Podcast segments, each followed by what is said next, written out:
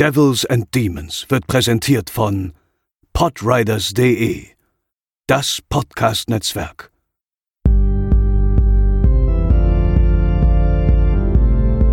They're coming to get you, Barbara. They're coming for you. Diese Episode wird präsentiert von Deadline, das Filmmagazin. Die Fachzeitschrift für Horror, Thriller und Suspense. Jetzt im Kiosk oder online unter deadline-magazin.de. Moin Moin und herzlich willkommen zur 156. Episode von Devils and Demons, eurem Horrorfilm-Podcast. Ich bin der Chris und muss heute ganz viele Herren hier in der Runde begrüßen. Den Anfang machen dabei die üblichen Verdächtigen Pascal. Moin Moin. Und André. Hi. Und ich bin ganz stolz darauf, heute gleich zwei ganz wundervolle Gäste begrüßen zu dürfen. Wir haben keine Kosten und Bühnen gescheut. es war wirklich nicht einfach, die beiden gleichzeitig vors Mikro zu kriegen und ich freue mich tatsächlich schon seit ein paar Monaten auf die heutige Folge. Zum einen haben wir da ein Gesicht, das aus der deutschsprachigen Film-Community mittlerweile nicht mehr wegzudenken ist. Seine Rocket Beans TV-Show Kino Plus hat sich für viele, Szene, viele Menschen zum Stammprogramm am Donnerstagabend gemausert. Er ist Redakteur, Moderator, DJ, hat einige erfolgreiche Kino- und Filmshows mit Steven Gätchen produziert, aktuell zum Beispiel die Filmgorillas auf YouTube. Und er ist vor allem ein laufendes Filmlexikon und allein das berechtigt ihn, dazu hier zu sein. Ich begrüße ganz herzlich Daniel Schröckert in der Runde. Hallo, hallo, vielen Dank für die erneute Einladung. Das ist wieder die Markus Lanz Moderationsschule. Aber das soll es mhm. noch nicht gewesen sein. Er ist Gewinner des Web-Videopreises, Mitbegründer einer angesagten Produktionsfirma, im Internet nicht nur aufgrund seiner Zusammenarbeit mit seinem Bruder Julian Band bekannt, sondern auch für seinen wahnsinnig guten und erfolgreichen Star Wars Kurzfilm Darth Maul Apprentice. Ein begnadeter Filmemacher. Ich begrüße bei uns zum ersten Mal Shambu. Hi. Danke, dass ich hier sein darf. Sehr gerne, sehr gerne. Die Ehre liegt auf unserer Seite, da freuen wir uns sehr drüber. Ähm, für die Zuhörer, ähm, diese Episode kommt ja tatsächlich erst in ein paar Wochen raus, aber für uns ist es tatsächlich die erste Podcast-Aufnahme 2021. Deswegen äh, frage ich doch mal reihum nochmal, ähm, wie ihr die Feiertage überstanden habt. Seid ihr gut ins neue Jahr gekommen? Daniel? Och ja, wirklich. Echt sehr entspannt. Viel Familie und dann auch, keine Ahnung, viel Rumgedödel. Mal ein paar Sachen weggucken, mal mit dem, mit dem Sohn mal was alleine gucken spielen, weiß ich nicht, ganze Weihnachtsbrimborium. Silvester war entspannt, nur irgendwie ein paar Wunderkerzen anzünden, ein bisschen Gesellschaftsspiele spielen und ja, ey, easy. Also waren tatsächlich sehr angenehme Feiertage, meiner Ansicht nach. Hast du eigentlich ein festes Weihnachtsfilmprogramm? Also nee. so das übliche? Oder? Nein, nein, nein, nein. Also ähm, es gibt Filme, die gucke ich mir gerne zu Weihnachten an, weil ich finde, sie passen in die Jahreszeit oder sie erinnern mich immer an vergangene Weihnachten. Oder halt irgendwie, die verbinde ich halt mit Weihnachten, aber es ist nicht so, dass ich dann ein festes Programm abspule. Also zum Beispiel, ich meine, schöne Bescherung, den hm. guckt man, glaube ich, echt sehr, sehr oft an Weihnachten. Aber den habe ich dieses Jahr tatsächlich nur so in Einzelteilen, immer wenn er mal irgendwo im Fernsehen lief oder wenn ich mal irgendwo, keine Ahnung, auf einem Streamingdienst äh, an ihm vorbei gestolpert bin. Aber den zum Beispiel habe ich dieses Jahr komplett ausgelassen. Dafür habe ich aber mal wieder ähm, die Muppets Weihnachtsgeschichte geguckt, den mhm. ich in den letzten Jahren nicht so oft gesehen hatte. Ja. Oder Herr der Ringe zum Beispiel. Herr der Ringe ist für mich auch ein Weihnachtsfilm. Den habe ich jetzt auch irgendwie ein, zwei Jahre lang vielleicht mal ausgelassen, aber jetzt an Weihnachten einen Teil wieder mal gesehen, was ich sehr schön fand. Cool. Schon die 4K-Version? Achso, ja. Bitte was? Ja, alles gut. Schon die 4K-Version? Nee, ich bin mit der 4K-Version, weiß ich nicht, da, da da hört man oder liest man so viel, keine Ahnung, Gegensätzliches. Oh, ach echt? Krass. Und also ich habe es tatsächlich geprüft schon, äh, sowohl bei, bei Herr der Ringe als auch beim Hobbit. Äh, fand tatsächlich, also man hätte da durchaus mehr rausholen können bei Herr der Ringe, mhm. aber ich fand tatsächlich, also das, was im Netz so kritisiert wird, sind teilweise wirklich nur ein paar Sekundenbruchteile immer. Und über die mhm. wird sich dann natürlich massiv aufgeregt, aber in der Summe wirkt es schon so ein bisschen einfach nur wie ein Upscale, wie ein etwas besserer. Also so wirklich viel Arbeit äh, war da, glaube ich, nicht hinter. Und der Hobbit ist halt das, das blanke Gegenteil, den haben sie halt komplett überschärft. Der sieht halt so oh. krass scharf aus, dass äh, die Härchen flimmern und sowas alles. Also da haben sie es wieder maßlos übertrieben. Also leider okay in der Summe muss man so sagen, ein bisschen so enttäuschend wie, wie das, äh, die Star Wars UHDs. Ach, schade, schade. Ich meine, man muss ja auch mal irgendwo, glaube ich, dann mal sagen, irgendwann ist auch genug. Ne? Also ich finde es ja toll, dass man die Filme restauriert und dass man da Fehler irgendwie bereinigt oder, oder, oder Dreck bereinigt oder sonst irgendwas. Aber manche Filme sind halt auch echt einfach vielleicht dann nicht dafür gedacht, dass wenn ihnen so die, die, weiß ich nicht, die Patina raubt oder eben so viel Klarheit verschafft, weil sie dadurch dann eben auch an, an Zauber verlieren. Ist das schon eine Überleitung zu unserem heutigen Film? Hätte nämlich auch gepasst, glaube ich. Aber soweit sind wir noch nicht ganz. Ich wollte äh, Sean noch fragen, wie er die Feiertage verbracht hat. Ja, auch eigentlich sehr, sehr entspannt. Nicht wirklich viel gemacht. Ich meine, eine großartige Family besuchen konnte man eh nicht. Äh, Heiligabend, aber eigentlich sehr unverändert wie jedes Jahr mit, mit Eltern und Bruder verbracht. Und der äh, Weihnachts-, jährlichen Weihnachtsgans. Und Filme gucken. Ja, Filme gucken, zocken, die, die Playstation anzocken und die Playstation 5 meine ich. Und ja, dieses Jahr haben wir Knives Out und Jojo Rabbit an Heiligabend geguckt. Ähm, ich kannte die beiden natürlich schon, aber der Rest der Familie nicht. Und alle waren begeistert von beiden Filmen. Das hat mich sehr gefreut. Ja, und ansonsten ähm, viel Ruhe, viel runterkommen von einem sehr, sehr, sehr, sehr anstrengenden, harten Jahr. Und Silvester hatte ich ja eben schon mal kurz erwähnt, auch in kleiner Runde dann mit dem klassischen Raclette und äh, einigen Stunden Willen des Wahnsinns. Großartiges Brettspiel auf Lovecraft basierend. Die, die also, Werbung hat schon gezündet, ist jetzt bei uns allen auf der Liste schon. Das habe ich mir direkt auf, auf die, auf die Kaufliste ja. gesetzt, ja. Sehr gut. Ja, ja, bei dir im Bereich, gerade auch wenn es um, ums Filmemachen äh, geht, ist es natürlich gerade Corona-bedingt, glaube ich, äh, ein doppelt anstrengendes Jahr gewesen, ne? Es ist tatsächlich äh, irrwitzigerweise ähm, gar nicht deswegen anstrengend gewesen, sondern weil wirklich so viel zu tun war. Also ich habe gefühlt dieses Jahr mehr gearbeitet als sonst und wir haben ziemlich viel gedreht und wir konnten auch, auch jetzt zuletzt sehr viel, ähm, wir haben da jetzt gerade eine, eine größere Produktion gehabt, die auch immer noch läuft. Durch Corona-Schutzbestimmungen und alles, Hygienevorschriften, konnten wir uns da ziemlich frei bewegen und also innerhalb eines gewissen Rahmens. Aber dadurch, dass wir quasi immer mit 30, 40 Mann am Set alle Corona getestet unterwegs waren, habe ich auch selber kaum was von diesem Lockdown mitbekommen, weil man halt immer in Gesellschaft unter vielen Menschen war, monatelang. Das war. Auf jeden Fall habe ich das äh, Corona-Jahr, Corona glaube ich, sehr anders wahrgenommen als, als viele andere. Das ist auch mal eine interessante Perspektive auf jeden Fall, ja. Ähm, wir haben euch heute, jetzt kommt der ganz harte Cut, äh, ja eingeladen, um über den zumindest, ja, ich weiß gar nicht, na, offiziell ist es nicht, aber in, in, in sag ich mal, in Film, in Cineastenkreisen schon der blutigste Film aller Zeiten und wohl auch der beste Film eines äh, weltberühmten Regisseurs, ähm, der uns ja Daniel hat es eben schon gesagt, des Öfteren auch zur Weihnachts- und Winterzeit nach Mittelerde abgeholt hat. Aber in unserer Zielgruppe dürfte ja nicht etwa der Herr der Ringe oder der Hobbit des Magnus, äh, Magnum Opus sein, sondern der großartige Fansbetter-Film Braindead aus dem Jahre 1992. Und bevor wir loslegen, und ähm, ich glaube, da haben wir alle ganz viel zu, zu sagen, hören wir noch mal ganz kurz in den Trailer rein.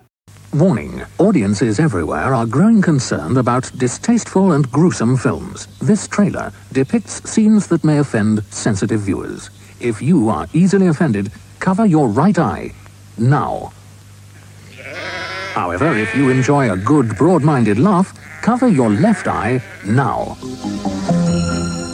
I thought you were a trustworthy boy, but going out behind my back with that oily shop girl, kissing and cuddling in public. But, Mum, she's experienced.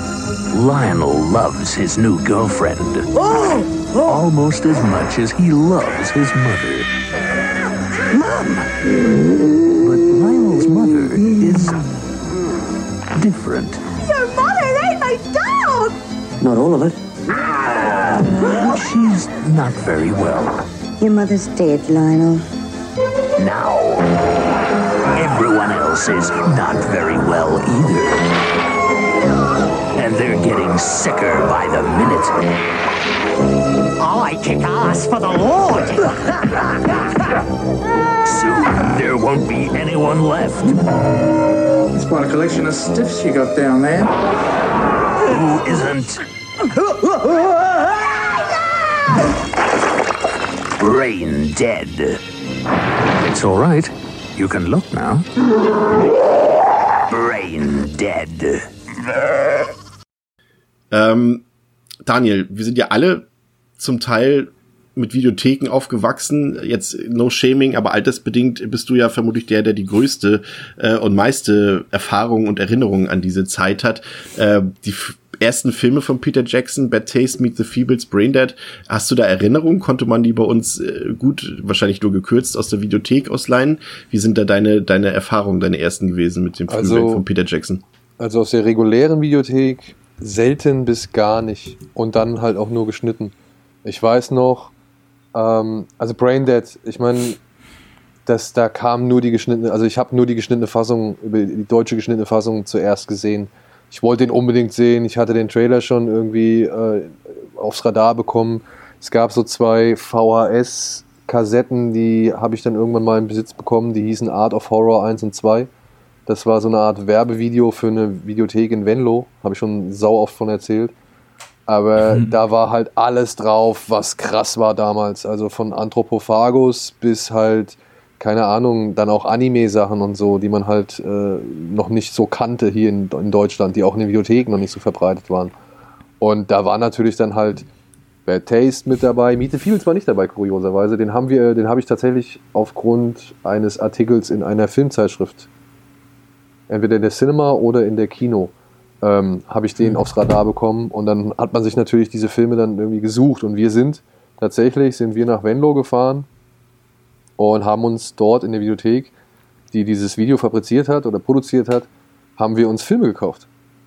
Unter anderem Bad Taste, unter anderem Meet the Feebles. Das war dann so ein Geheimtipp, den wir uns auch auf dem Schulhof permanent hin und her geschickt haben oder hin und her gegeben haben. Ja, und dann kam endlich Braindead. Und es hieß halt immer, ey, Braindead, wir, wir hatten ja schon den Trailer gesehen, wo ich glaube zu sehen war, dass der eine Typ, den, wie sie den Brustkorb aus dem einen Typ rausholt. Ja. Und dann, der, der da war, der stand für uns gar keine, gar keine, stand für uns überhaupt nicht mehr zur Debatte. Den Film müssen wir sehen. Ja, das muss, das muss, das muss das allergrößte sein, was man irgendwie sehen kann. Scheiß auf Tanz der Teufel. Und ähm, dann kam der in die Bibliotheken und dann hieß es direkt, ja, ist aber nur die geschnittene Fassung. Egal. Und direkt geholt. Und dann halt ab nach Holland und da auf die ja, ungeschnittene Fassung zurückgegriffen so. Und das war nochmal eine richtige Offenbarung. Das war so geil, ey. Du siehst ja in Deutsch, glaube ich, in der deutschen Version siehst du ja, glaube ich, nur einmal, wie er mit dem Rasenmäher da durchrennt. Oder, oder zweimal von mir aus und das ist relativ Nee, genau, er geht einmal durch, dann ist die Szene vorbei und dann siehst du schon das Endergebnis, anstatt irgendwie, ich glaube, mhm. in der Original sind es elf Minuten oder so. Genau, und, ja. und, dann, und dann siehst du die Originalfassung und du denkst dir, holy shit, Alter, was haben die denn da gemacht?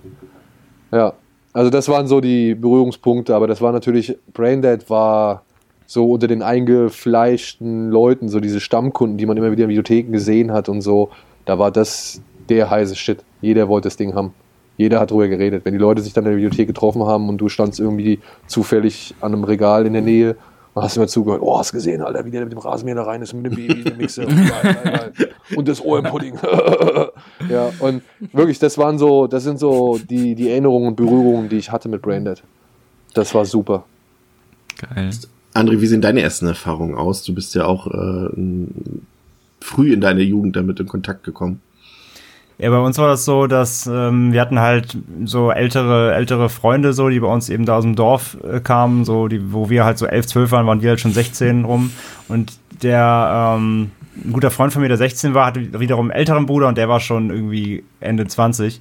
Und der war auch halt so der totale VHS, ähm, ja, vor allem Horror-Genre, Splatter-Nerd so.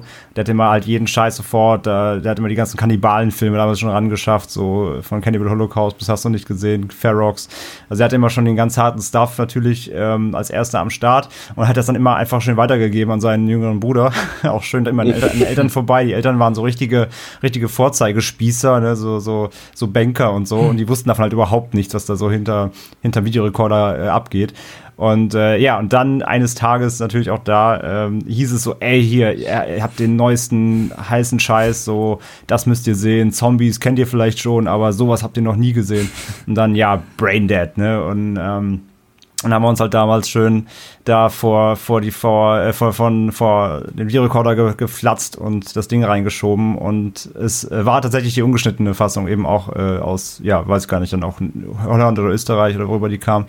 Und äh, ja, war halt auch da, also wie gesagt, viel zu früh gesehen natürlich, viel, viel, viel zu früh. Ähm, aber es war auch da ein, ein Riesenspaß. Äh, und ich weiß halt auch, dass wir damals schon so, also wir hatten dann auch irgendwie schon Tanz der Teufel irgendwie gesehen. Und wir wussten halt, dass wir, ich weiß auch, dass wir bei Braindead halt auch ein ganz anderes Gefühl beim Gucken hatten, weil der Film halt selbst ja auch ähm, also das haben wir auch schon in jungen Jahren erkannt, dass er sich halt überhaupt nicht ernst nimmt, ne? dass er so richtig hm. äh, slapstickhaft ist und aber trotzdem natürlich äh, die Highlights waren natürlich die Splatter-Szenen in dem Alter, äh, waren natürlich die übelsten Gore-Kiddies und mhm. äh, ja, sowas hatte man einfach noch nicht gesehen, also rein äh, effekttechnisch und was da einfach los war und auch vor allem in der, in der Fülle einfach, ähm, ja, also das Ding lief dann wirklich bei uns, äh, kaum waren die Eltern wieder aus dem Haus, nochmal Braindead reinschieben, also den haben wir da wirklich in der Woche fünfmal geguckt oder so. ähm, das war natürlich, ja, wie gesagt, gerade in dem Alter und wenn man da eben einen, einen Hang zu, zu Horror und Splatter dann hatte, war da, da das war, wie, wie, wie Schröck auch gerade sagt, das, da, da ging nichts dran vorbei. Pascal? Mm. Ich bin auf jeden Fall erst ein bisschen äh, später so quasi an den Film geraten. Das war bei mir so in der Zeit der 2000er, da war Braindead so zusammen mit Shaun of the Dead und Blair Witch halt auch jetzt in meinem Freundeskreis, der gar nicht so Horror-Genre viel war damals, ich ja auch noch überhaupt nicht in dem Ausmaß, trotzdem einer der Filme, die halt einfach immer auf jeder Spindel waren. So, ich schon mal hier und da erwähnt. Jetzt erklär doch mal, so was, einer, was hat es mit den Spindeln auf sich? ja, das war halt so die Hochzeit der, ah, okay, man kann auch sehr makaber komprimierte DivX 700 MB Filme aus dem Internet herunterladen. Oh, Würde ich natürlich heutzutage alles nicht mehr machen, ist klar, ist auch alles schon zehnmal verjährt. Aber damals war das auf jeden Fall ein Thema. Und naja, dann war es halt auch die Hochzeit der Brenner. Es gab noch so externe Festplatten, USB-Sticks, alles noch äh, Zukunftsdenke, aber man konnte schon fleißig auf CDs, die man sich dann im Zehner oder halt eben auf einer Spindel bei ja, deinem Discounter um die Ecke gekauft hat, brennen. Und so wurden dann halt so in meinem Kreis damals in der Mitte der 2000er oder auch Anfang der 2000er wurden Videospiele, aber eben halt auch Filme getauscht, geteilt. Ähm, in, ich weiß auch gar nicht, in, ja, in fürchterlicher Qualität halt zu Tode komprimiert in der Regel. Mhm. Aber auf dem kleinen Röhrenmonitor am Rechner zu Hause, ja, ist dann halt eh nochmal eine spezielle Erfahrung gewesen.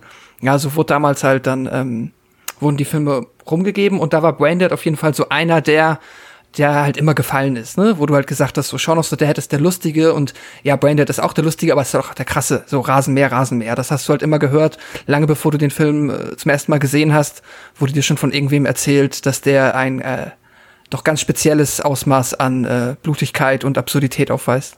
Ich glaube, ich hatte damals äh, meine ersten Erfahrungen mit dem, was du gerade geschildert hast, war, glaube ich, tatsächlich sogar Herr der Ringe und der hat, glaube ich, damals sogar ein ganzes Spindel eingenommen. Ich glaube, da brauchte man schon 20 Discs, glaube ich, damals in den ersten Versionen.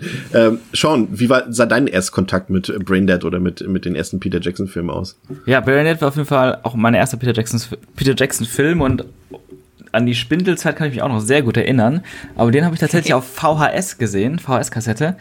Ähm, bei einem Kumpel damals in der Schulzeit hatte ich so einen, äh, mein bester Kumpel in der Schulzeit, Jonas, der, mit dem habe ich einfach nichts anderes gemacht, als Filme zu gucken, rauf und runter. Und ich weiß gar nicht, wie der an den Film rangekommen ist. Ich glaube auch über seinen älteren Bruder. Aber auf jeden Fall war es die ungeschnittene Version. Und ähm, der hatte da, also wo, wo er seinem, in einem Haus, in einem Elternhaus, auf dem Dachboden gewohnt. Da war sein Zimmer und das war echt ein ziemlich großer und ziemlich düsterer Dachboden. Und da haben wir dann immer halt nachts Filme geguckt, auch wenn am nächsten Tag halt Schule war und dann eben auch Brain Dead. Auf so einem, auch auf so einem Röhrenfernseher. so einem, äh, eigentlich klein, also heutzutage denke ich mir so, krass, wie konnte man darauf Filme gucken? Also generell in dieser Größe früher, aber das hat völlig ausgereicht damals. Und ja, es war auf ein absolutes Erlebnis. Er kannte ihn schon, hat sich die, einen Ast abgefreut bei jeder Szene, die kam, die ich dann zum ersten Mal erlebe.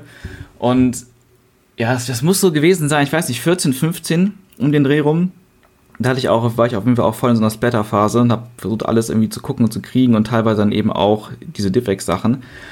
Ähm, und obwohl ich schon einiges gesehen habe, dachte ich zumindest, der hatte mich schon sehr umgehauen in seiner Gewalt. Gerade so, ich glaube, so eine der Sachen, die ich richtig heftig fand, war ähm, auf der Party dann später, wo einem so wirklich der ganze Brustkorb rausgerissen wird oder so die, die Beine abgerissen werden und so. Da war schon echt einiges dabei. Und ich weiß noch ganz genau, dass nach der, nachdem der Film zu Ende war, hatte ich echt Probleme einzuschlafen auf diesem düsteren Dachboden. Obwohl er ja nicht wirklich gruselig ist, der Film, so per se, aber Der hat mich schon ein bisschen fertig gemacht und ähm, ich glaube auch die Mutter am Ende, davor hatte ich glaube ich Angst.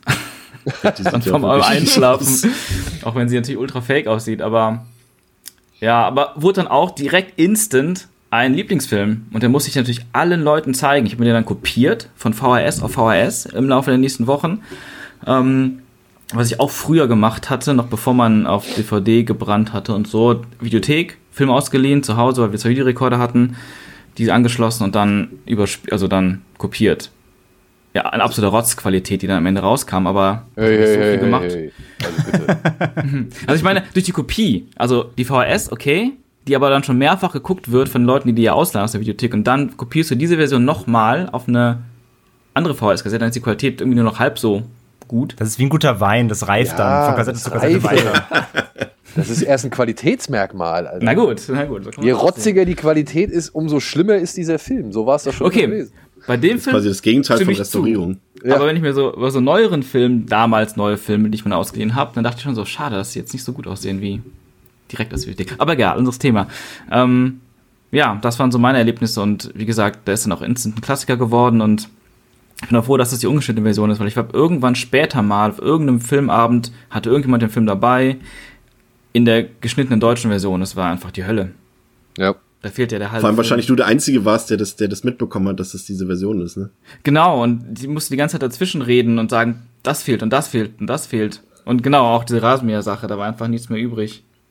Auf Ja, der, auf der das- deutschen DVD stand das sogar hinten wie drauf. Er würde ja zum Rasenmäher greifen, würde er damit nicht gegen 131 Paragraph verstoßen. Das steht sogar hinten drauf als Werbung quasi, ja, ja. Ja, ich habe den Film ja tatsächlich äh, 93 gesehen auf dem Weekend of Fear Festival in Nürnberg, als Peter Jackson höchstpersönlich anwesend war. Nee, äh, das Outing kommt jetzt tatsächlich, äh, André, du weißt es ja als einziger hier, ich habe tatsächlich äh, Braindead im letzten Jahr zum ersten Mal gesehen und das ähm, hat tatsächlich auch den Hintergrund, dass ja allseits bekannt ist, dass die Mischung aus Horror und Comedy äh, der sogenannte Fansblätter, äh, ja nicht so mein Steckenpferd ist und ich mich lange davor gescheut habe, aber du hast ihn mir äh, präsentiert letztes Jahr und ich war auch tatsächlich äh, hin und weg. Äh, warum, das klären wir später noch. Aber ähm, ich habe tatsächlich gar keinerlei Historie ansonsten äh, mit diesem Film und das ist ja auch mal äh, von mir mal eine sehr ungewohnte Perspektive. Ähm, Daniel, Ja. Das ist natürlich jetzt eine, eine sehr investiga investigative Frage, äh, die natürlich weit hergeholt ist, aber ähm, konnte man damals schon erahnen, dass Peter Jackson irgendwann mal vielleicht mit sehr großen Hollywood-Projekten in Kontakt geraten wird? Ich meine, er hat ja dann noch Fright Nest, glaube ich, gedreht danach und äh, Ja, erstmal Heavenly Creatures, ne? ja. Und, und, und quasi die, die Filmografie, die dann äh, quasi genau mit diesem Film äh, stattgefunden hat, äh, konnte man da ahnen, was noch passiert in seiner Vita? Ja.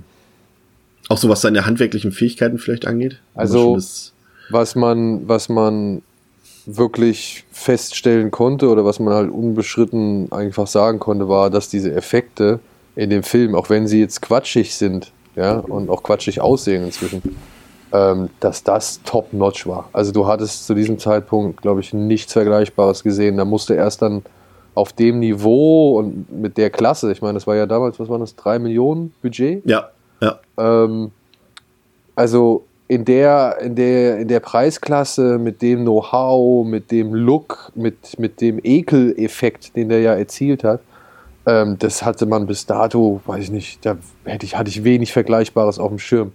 Da kam von Dustle Dawn und der hat nochmal irgendwie so gezeigt, okay, geil, es kann nochmal eine Spur besser aussehen, so. Aber ähm, da konnte man auf jeden Fall sagen, ey, der Typ macht bestimmt irgendwann mal was mit großartigen Effekten. Also man ist gespannt nach Meet the Feebles und Bad Taste, wenn der so ein Brett wie Braindead raushaut, was da als nächstes kommt. Dass der so in den Horror, äh, so in den Mainstream-Bereich einsteigt und so, ja, das, das größte Filmprojekt bis dato aller Zeiten irgendwie mal verantworten muss, weiß ich nicht, würde ich nicht sagen. Also da war ich noch nicht visionär genug. Oder hätte ich nicht sagen können, dass der Typ mal irgendwann sowas Großes produzieren oder inszenieren würde. Aber er war für mich tatsächlich so der genau der gleiche Typ wie ein Sam Raimi. Ja, total. Ja, Voll. also das, also der mit seinen drei Filmen, mit seinen Army, ähm, mit seinen Tanz der Teufel Filmen und dann zu sehen, oh was, der geht jetzt hier, der macht jetzt Spider-Man, krass. Ja, also ähm, das war genauso wie halt bei Jackson zu sehen, ach, guck mal hier, der macht jetzt Herr der Ringe, aber als man es dann, sag ich mal, auf dem Papier las oder als dann feststand, okay, die machen das, da stand dann aber auch keine Skepsis oder irgendwie so zur Debatte. Da hieß es dann, ja geil, cool, bin ich gespannt drauf. Ja, bin ich wirklich gespannt drauf, weil sowohl Jackson als auch Raimi haben schon in diesen kleinen Filmen bewiesen, das sieht man schon bei Bad Taste. Also wenn man, wenn, wer Bad Taste gesehen hat, diese mhm. Szene an der Klippe, wenn, wenn, ich glaube, er selbst, wenn er da gegen den Zombie kämpft und mit dem, mit dem Seil, was er sich da mit so mehreren Haken in die Felswand reinhaut, um ihn dann endgültig fertig zu machen. Mhm. Das ist vom Schnitt und von der Kamera her ist das so eine atemberaubende Szene. Also ich kriege da jedes Mal Gänsehaut, weil es wirklich immer diesen Eindruck, da fällt gleich einer runter erweckt. Und, und ja, sowas hat Jackson später dann mit Braindead äh, nochmal perfektioniert. Also allein der Kampf mit der Krankenschwester und dem Radio, wenn er diese Radio-Comedy-Show anmacht und, und Pakita von oben runter ruft, ey, brauchst du noch die Zahnbürste oder sonst irgendwas? das ist glorioses Timing, meiner Ansicht nach. Ja? Und deswegen, ich konnte vielleicht damals niemals vorhersehen, dass der mal einen riesen Blockbuster machen wird, aber als es dann soweit war, dass er es machen soll, stand für mich fest, okay, ich bin, ich freue mich sehr drauf, was dieser Mann mit seinen Fähigkeiten daraus macht. Ja, ich glaube auch vor allem die, ich glaube vor allem auch die, was man früher auch schon gesehen hat, seinen ersten Film, selbst schon Bad Taste, auch wenn man da mal die ähm, das Making of und so sich anschaut, vor allem die Liebe zum Detail, die er hat ähm, die dann auch ja. ja. später in Herr der Ringe eben, was Herr der Ringe auch maßgeblich ausmacht, diese, diese Greifbarkeit des ganzen Projekts, ne, was ja dann zum Beispiel bei Hobbit, finde ich, auch abgefallen ist. Ähm, das findest du, merkst mhm. du ja mhm. schon ganz am Anfang, so, wenn du diese Doku mal anguckst, so Bad Taste, irgendwie, ja, ich habe hier die Alien-Masken in meinem Backofen gebacken aus irgendwelchem Zeug, damit die halt irgendwie so plastisch aussehen und so. Also der hat sich, der macht sich so viele Gedanken zu seinen, ähm, zu seinen Filmen und zu allem, was er zeigen will, damit das irgendwie in seinem was, also in, in, dem Maße, was er, was er machen kann, möglichst gut aussieht irgendwie. Also diese, diese, diese totale Detailverliebtheit, ähm, glaube ich, das ist das, was ihn so auch mitgeprägt hat.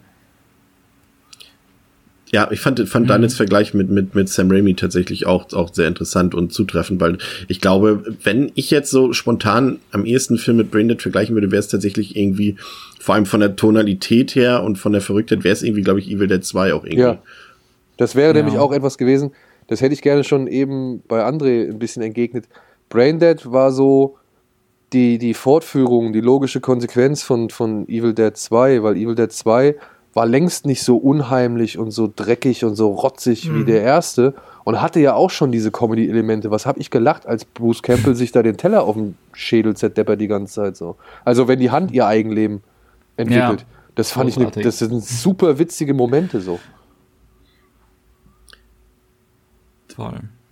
Ja, witzigerweise, ich, äh, also Evil Dead, ich weiß nicht, welchen ich zuerst gesehen habe, ähm, Brainhead oder Evil Dead 2, aber Evil Dead 2 habe ich, hat mich tatsächlich noch viel, viel länger begleitet als Film, als Brain Dead. Ich habe Brain Dead auch wirklich lange nicht mehr gesehen, hatte, wie gesagt, da mal so eine, so eine ziemlich lange Phase, aber Evil Dead habe ich seit auch, ich weiß nicht, mit 15 oder so gesehen habe, ähm, bis heute gucke ich den irgendwie noch regelmäßig, Evil Dead 2. Ich weiß gar nicht, woran das liegt, aber irgendwie Bruce Campbells One-Man-Show, ich krieg einfach nie genug davon. Das funktioniert immer noch. Ja, und ich finde, ich, ich find, die haben beide diese märchenhafte Aura. Wenn mhm. du dir dieses, dieses, diese Stadt in, in Braindead anguckst, so mit den ganzen Locations, dann hat er ja dieses Modell, wo die, wo die Straßenbahn, Straßenbahn. durchfährt, so. Und, und, und auch bei, bei Tanz der Teufel 2, also Evil Dead 2, der Wald, das wirkt ja alles so märchenhaft. Ja. ja? Ich weiß noch, eine, ich finde, eine der schönsten Szenen ist, wenn, wenn Ash irgendwie, der wird dann einmal durch den Wald geschleudert und ist da schon so ein bisschen, nee, genau, ist dann noch normal und dann knallt er irgendwann gegen einen Baum und fällt in so eine Pfütze rein. Ja. Mhm. Und dann kommt er aus dieser Pfütze als Dämon wieder raus. Und dann geht die Sonne auf und dann verwandelt er sich so langsam wieder zurück. Das finde ich einen der schönsten Momente in Evil Dead 2, ähm, weil der halt unheimlich und, und schön und traurig zugleich ist irgendwie. Also auf, auf seine Art und Weise. Ja. Und, und ich finde, das strahlt auch Braindead aus, mit dem Rattenaffen, Skull, Skull Island am Anfang und dann aber auch mit diesem, mit dieser, ja, fast schon Märchenstadtkulisse. So. Mhm.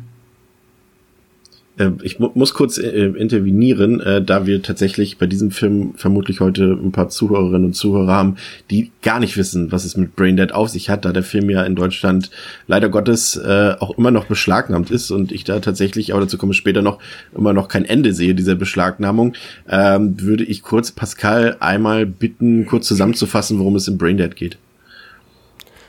Lionel Cosgrove, ein Mann mittleren Alters, lebt zusammen mit seiner äußerst herrischen Mutter Vera im neuseeländischen Wellington in einem prächtigen Anwesen.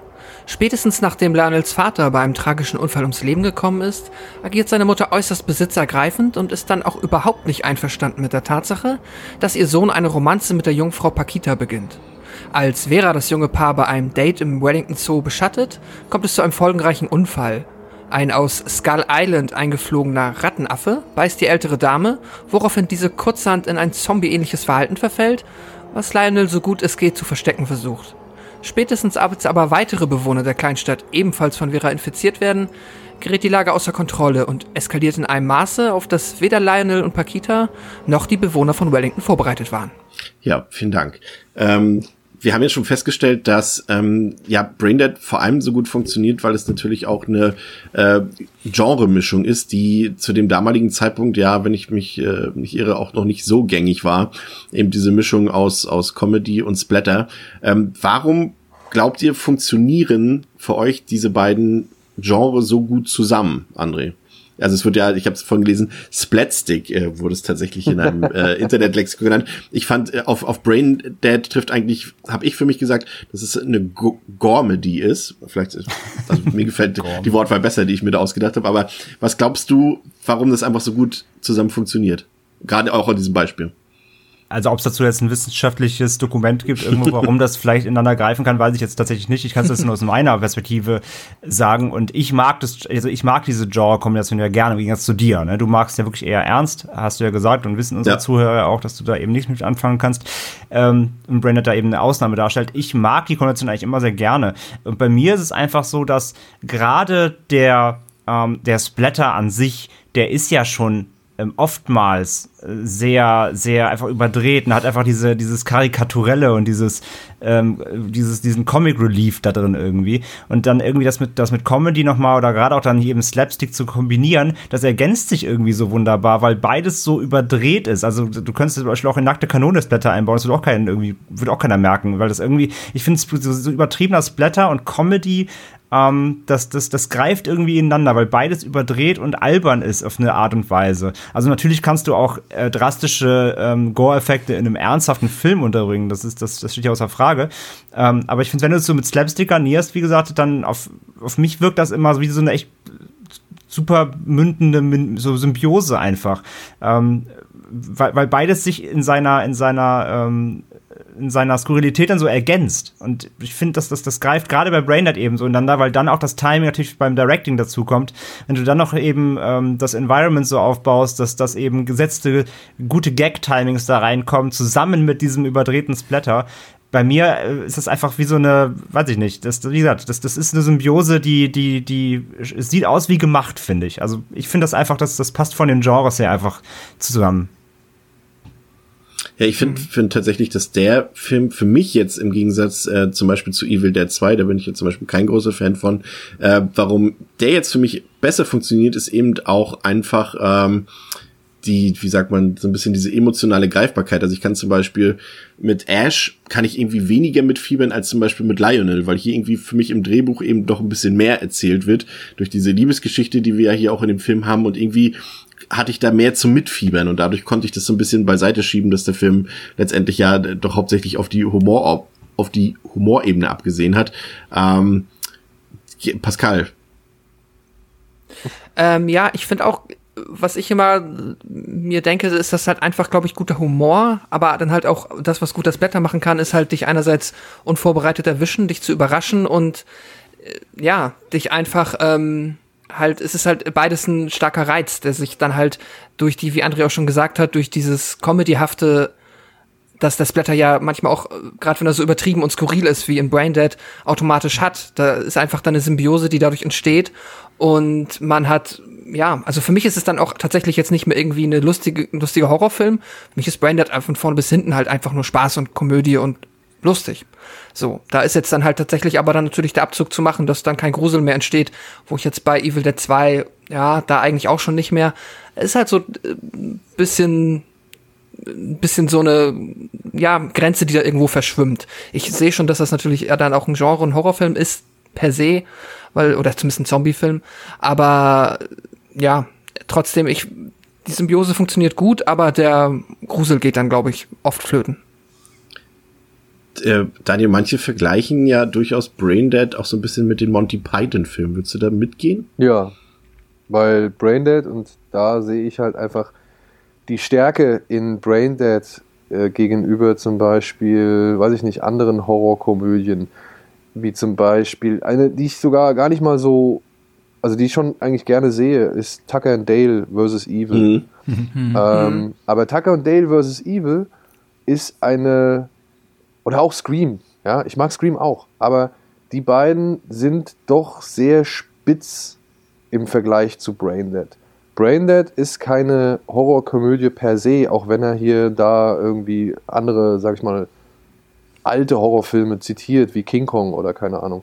Aber der Humor in, in Braindead ist universeller oder ja doch ein Stück breiter einfach als der Humor in einem Scream, für den du halt diverse Slasher-Filme geguckt haben musst, um wirklich ja. zu schätzen, was da passiert. Genau wie bei Tucker und Dale, für den du halt gewisse oder diverse Backwood-Horrorfilme gesehen haben musst, um zu raffen, was sie da eigentlich machen und persiflieren. Und genauso auch wie bei Shaun of the Dead. Da ist es von Vorteil, wenn du wirklich alle Zombie-Filme gesehen hast, weil dann weißt du wirklich, wie genial dieser Film ist. Aber Braindead funktioniert meiner Ansicht nach eben ohne all dieses Wissen, weil du eben genau diese Situations- und dann, ich muss es leider sagen, dann halt Slapstick Comedy hast, mhm. wenn dann die Leute durch die Gegend rutschen, wenn du mit dem Fuß plötzlich den Radio, das Radio anmachst, wenn der Kopf nach hinten klappt und du den Pudding in die Speiseröhre äh, stecken musst, weil dieser Zombie nicht irgendwie stillhalten will, wenn sich der Hillbilly den Löffel zu weit in den Rachen reinsteckt und plötzlich das Ding festhängt in seinem, in seinem Hals und er fängt an zu heulen wie ein kleines Kind. Das sind halt einfach, oder das Baby im Mixer. Das ist Tom und Jerry Humor. Mhm. Ja. ja. Und das ist halt, glaube ich, etwas, was viel mehr Leute ansprechen kann. Und dann kommt halt die zweite essentielle Stärke dazu. Ja, Braindead mag nie gruselig oder unheimlich sein, aber er ist ekelhaft. Ja? Mhm. Und das, obwohl es so übertrieben ist, obwohl da irgendwie die Leute durch Türen gezogen werden und haben plötzlich nur noch, weiß ich nicht, die Oberschenkelknochen, die man da sieht, ähm, ist das trotzdem ekelhaft. Also es ist halt so ein angenehmer Ekel oder so ein lustiger Ekel, aber es ist halt auf dem höchsten Niveau Ekel, den man da haben kann. Und das sind ich die beiden Sachen, die, die Braided meiner Ansicht nach so hervorstechen lassen. Ich habe hab den Film ja vorhin noch mal geguckt, äh, jetzt vor der Aufnahme, und gerade diese doch eigentlich eher simple Szene, diese, dieses Essen mit der Wohltätigkeitsorganisation, mit dem Pudding ähm, und, und, und all dem, die sieht ja, ich sag mal, das ist vielleicht eine der am also wenig ist schlecht gealtert an Braindead, finde ich, aber das ist so eine Szene, die effekttechnisch so lala ist aus heutiger Sicht. Also sie ist halt offensichtlich getrickst und eigentlich sollte man sich davor nicht ekeln. Aber allein dieses Gefühl, dass sich, dass dort jemand ein Ohr isst mit Pudding oder, oder, oder Eiter, dieses Gefühl, das sorgt noch heute für so viel Ekel bei mir. Das weiß ich nicht. Also ich habe ich hab vorhin fast wieder weggeguckt. So eklig fand ich das. Ja, vor allem, weil der Pudding auch so ekelhaft ist. Ja. Ja. Und, und, dann noch die Kamera so gewählt wird, dass sie natürlich immer über, über dem Tablett noch schwebt, dass er so schön wackelt. Und das ist, also du, du spürst den Pudding. Und das ja. macht es nicht besser. und du hast den Pudding. Ähm, du hast es ja angesprochen, Daniel, äh, ein Vorwissen so an, an, an Genre-Klassiker ist eigentlich nicht unbedingt vonnöten. Eine Sache ist mir tatsächlich aber dann doch äh, aufgefallen, die ist ja auch kein Geheimnis, ist ja so ein bisschen diese Hitchcock, äh, Bates äh, Psycho-Anleihe mit der Geschichte des Sohnes und der Mutter, die hier natürlich so ein bisschen anders aufgelöst wird am Ende, aber im, im Grunde ja so ein bisschen ähm, denselben Weg bereitet, dieselbe Grundprämisse vorbereitet. Hier geht es ja auch so ein bisschen um die Emanzipation unserer Hauptfigur von der Mutter. Und ähm, ich finde, das ist tatsächlich auch so ein bisschen der, der Teil, der mir so gefallen hat. Also na klar, der Splatter gefällt mir, aber mir gefallen halt auch diese Geschichten, die drumherum erzählt werden. Eben diese Liebesgeschichte mit äh, ähm, Lionel und, jetzt habe ich kurz den Namen vergessen. Pakita. Pakita. Pakita. Genau, und seine Beziehung zu der Mutter und die Hintergrundgeschichte mit dem Vater, dass er eben nicht nur lossplattern will, sondern dass er mir irgendwas auch nebenbei noch erzählen will. Und ich finde, das macht den Film irgendwie so gelungen. Plus, plus der Onkel, das ist mir nämlich jetzt auch beim Rewatch nochmal aufgefallen, ne? Früher fand ich das lustig, aber inzwischen muss ich halt auch sagen, hm, was war denn das da für eine Familie, diese Familie Ja. Cosgrove? Weil wenn der Pfarrer mit der Krankenschwester bumst, ja, und, und dann ist ja der Onkel da und er hat ja die Tür zugemacht, um das zu verstecken oder zu, zu äh, ja, verschleiern.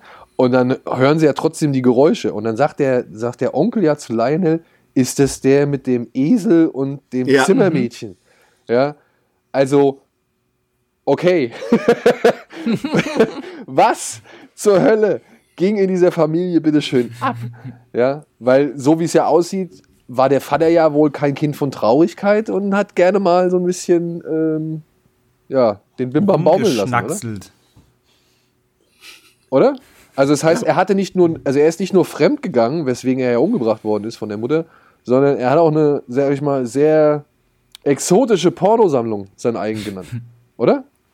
Ja, und offensichtlich, ja, offensichtlich hat man das mit der Verwandtschaft zusammengeguckt. Ja, das kommt noch dazu. Der Onkel weiß Bescheid. Da Der gab's mal so- Bruder, da gab's mal der so Bruder von der. Ehefrau. Der Bruder von der Ehefrau, so ist es doch. Ja. Da gab es anscheinend leckere Watchpartys im Hause Cosgrove. Okay, krass, das habe ich gar nicht mehr auf dem Schirm, dieses Detail. Jetzt habe ich meine Ausgangsfrage an Sean vergessen. Danke nochmal, Daniel. Ja, gut.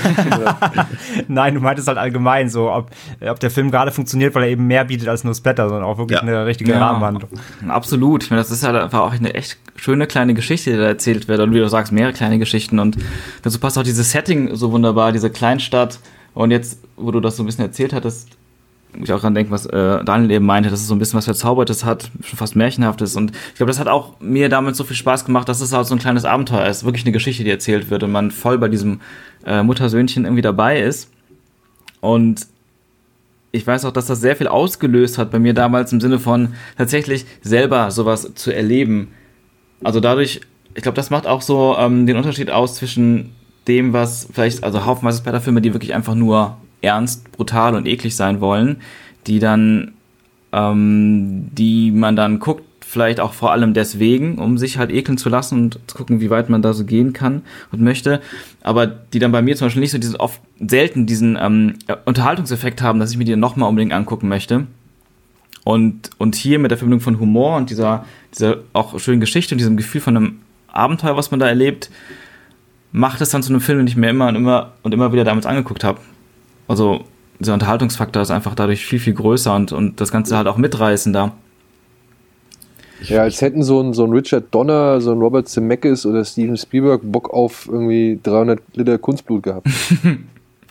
Schon, ja. Ist das so ein bisschen, also ich kenne tatsächlich äh, ähm, die beiden Vorgänger von Brad, äh, Brain, ja, von Braindead nicht.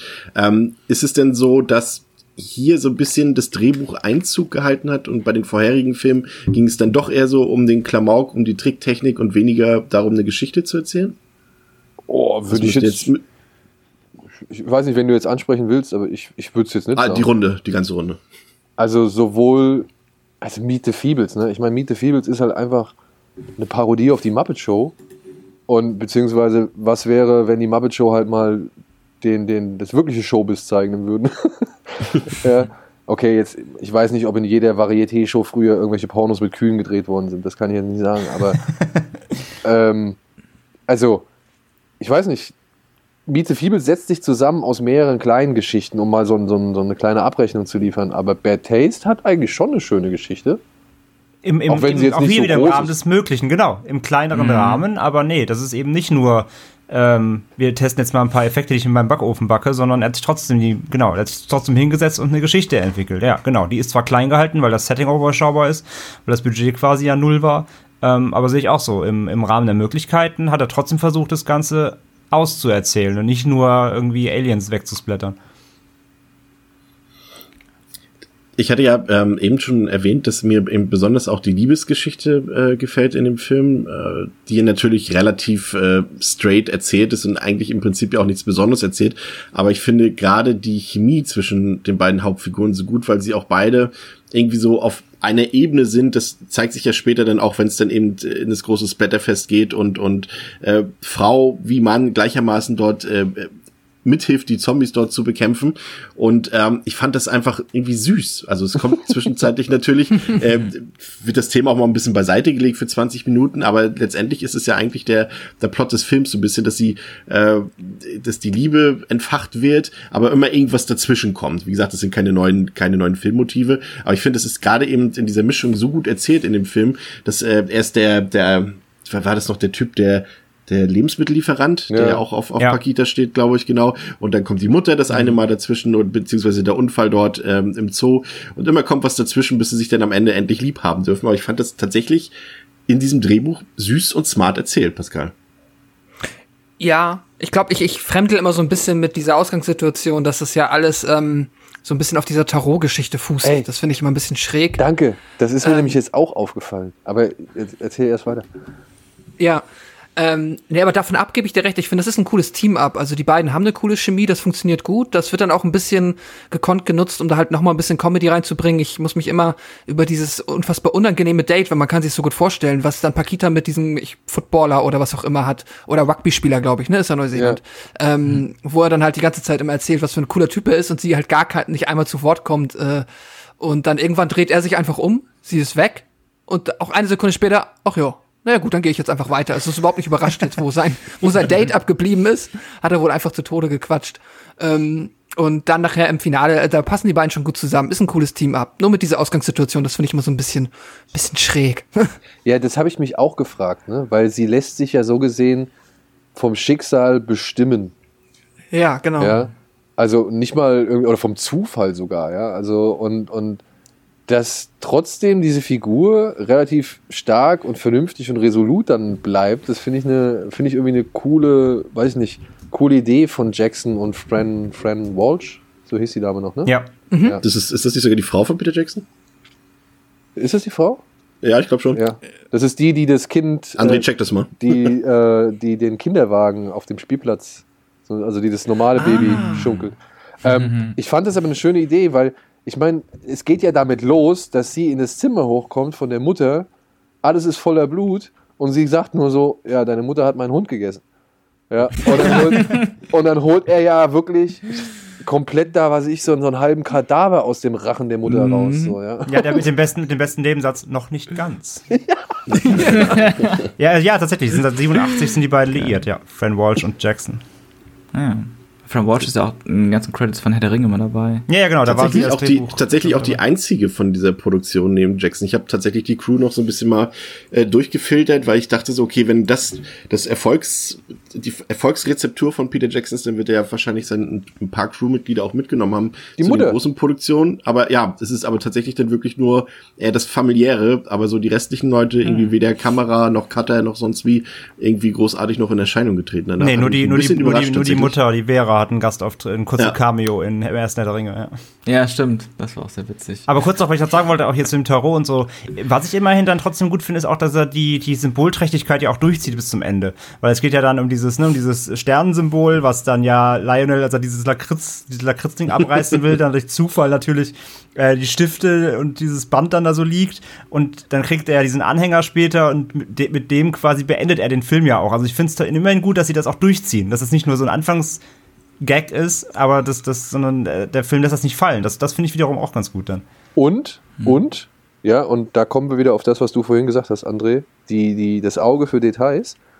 Die, die Oma von Pakita oder die Mutter, ich weiß es nicht, was es sein soll, oder Tante, keine Ahnung, die zieht ja für ihn die Black Knight Karte. Ja, Oder genau. diesen Ritter in der schwarzen Rüstung. Und die Lakritze, die er sich holt, die heißt ja auch Black Knight. Ja, stimmt. Ja.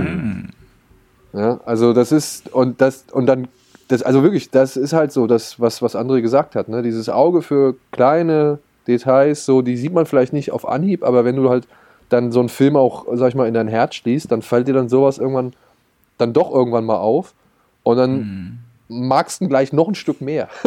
Ja, das sind halt die, das sind halt Ja, die Dinge, die musst du halt nicht machen, aber er macht sie halt und das macht es dann noch ein Stück großartiger. Das ist Ja. halt, das ist halt echt nice, ja. Mein äh, Lieblings-Trivia ist tatsächlich, ist wahrscheinlich auch in der Runde natürlich allseits bekannt, weil man es schon so oft gelesen und gehört hat, ist aber tatsächlich, dass ja der ähm, Dr. Bob aus dem Dschungelcamp größtenteils für die Effekte und für die ganzen Leichenteile und Gedärme äh, zuständig war, der Bob äh, McCarran. Und das finde ich immer wieder einen sehr lustigen äh, Trivia-Effekt. Er hat auch, glaube ich, für, was habe ich gelesen, für Matrix und äh, Mad Max Ja. 2 die Effekte gemacht. Krass. Hm, Cool. Aber es ist auch wirklich von dem ganzen Effekt, Special Effects Team und Make-up Team und so niemand rübergegangen zu Herr der Ringe.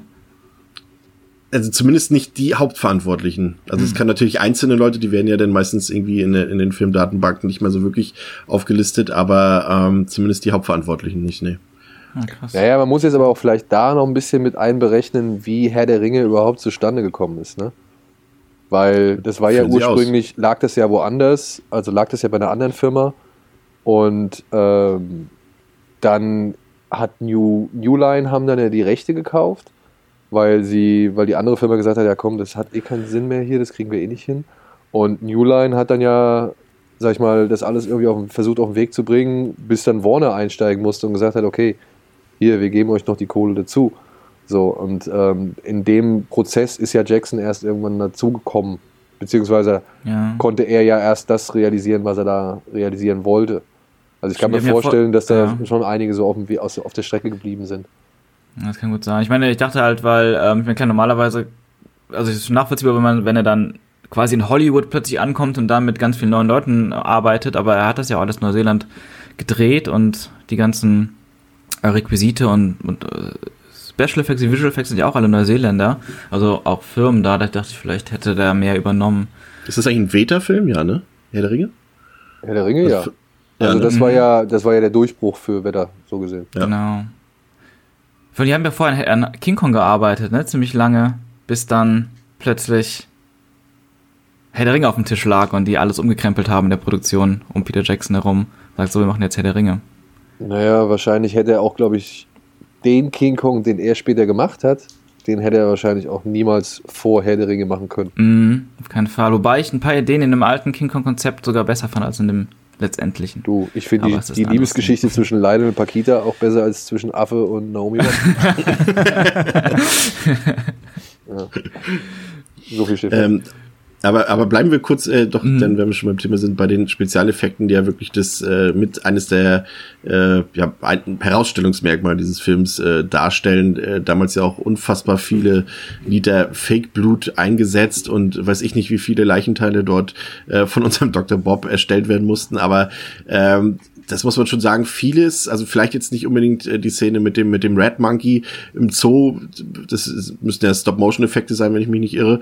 Äh, die sehen natürlich heute ein bisschen altbacken aus, aber alles, was so richtig in den Gore- und Splatter-Bereich reingeht, muss ich sagen, wie gesagt, vorhin noch mal geguckt, sieht einfach immer noch fantastisch aus. Ne? Allein, wir haben es jetzt auch schon ich, zweimal gesagt, die Szene mit dem, mit dem rausgerissenen Brustkorb, aber da sind so viele Sachen drin, äh, die einfach unfassbar gut aussehen.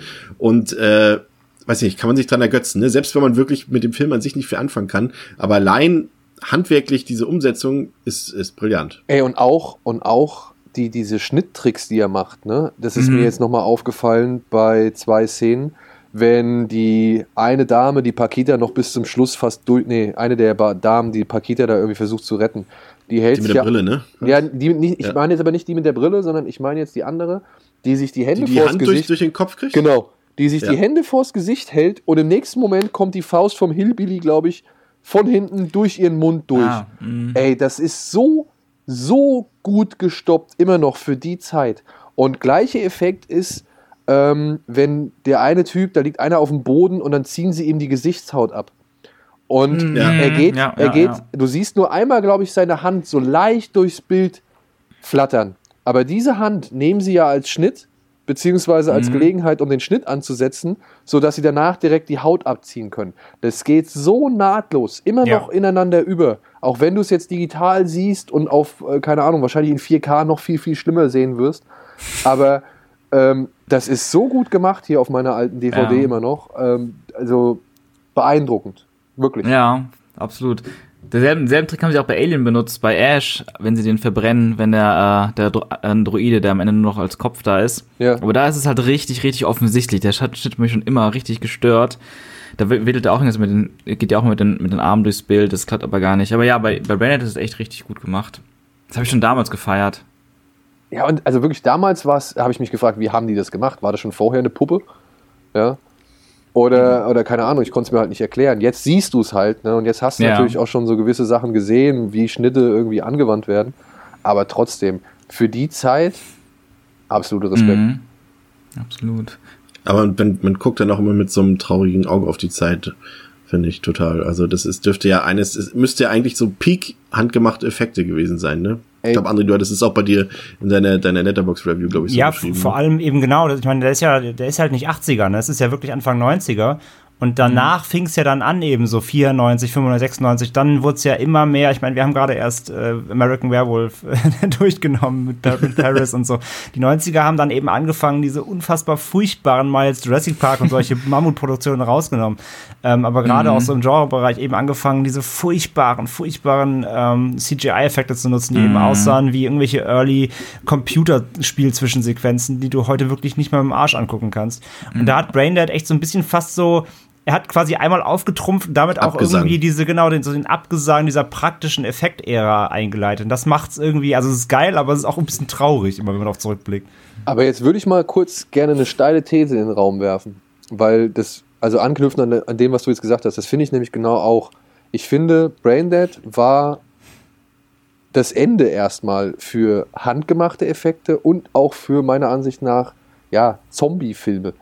Ähm, weil man gesehen hat, okay, bis hierhin geht's und nicht weiter. Also, was kam denn danach tricktechnisch noch, was irgendwie dem noch entweder ja entgegenhalten konnte oder besser war? Also, Das hängt auch so ein bisschen damit zusammen, glaube ich, dass die, dass die, vor allem die Italiener ja Ende der 80er Jahre quasi ihre Filmproduktion mehr oder weniger komplett eingestellt haben. Das waren ja zu dem Zeitpunkt auch schon ohnehin die letzten, die überhaupt noch Zombie-Filme so richtig gedreht haben. ja, Würde ich jetzt mal behaupten. Und dass das so ein bisschen mit einhergeht. Und in Amerika, ja gut, das waren ja, ich meine, wie viele Zombie-Filme aus den USA große gab es bis Ende der 80er? Also alles, was, was nicht mit Romero zu tun hat? War ja schon das meiste eher europäisch, oder? ja, ja. Ja, Und, und da hat ja keiner mehr sowas gedreht. Aber im Prinzip hast du trotzdem recht. Also bis, bis, das müsste ich selber erstmal belegen, was kam denn als, ja vom Dustle. Dawn wird tricktechnisch und was so Gore-Effekte angeht, ähm, obwohl der ja auch einige di- digitale Effekte schon benutzt. Aber was das Handgemachte angeht, wäre für mich der nächste, die nächste, sag ich mal, ja, das nächste herausragende Werk.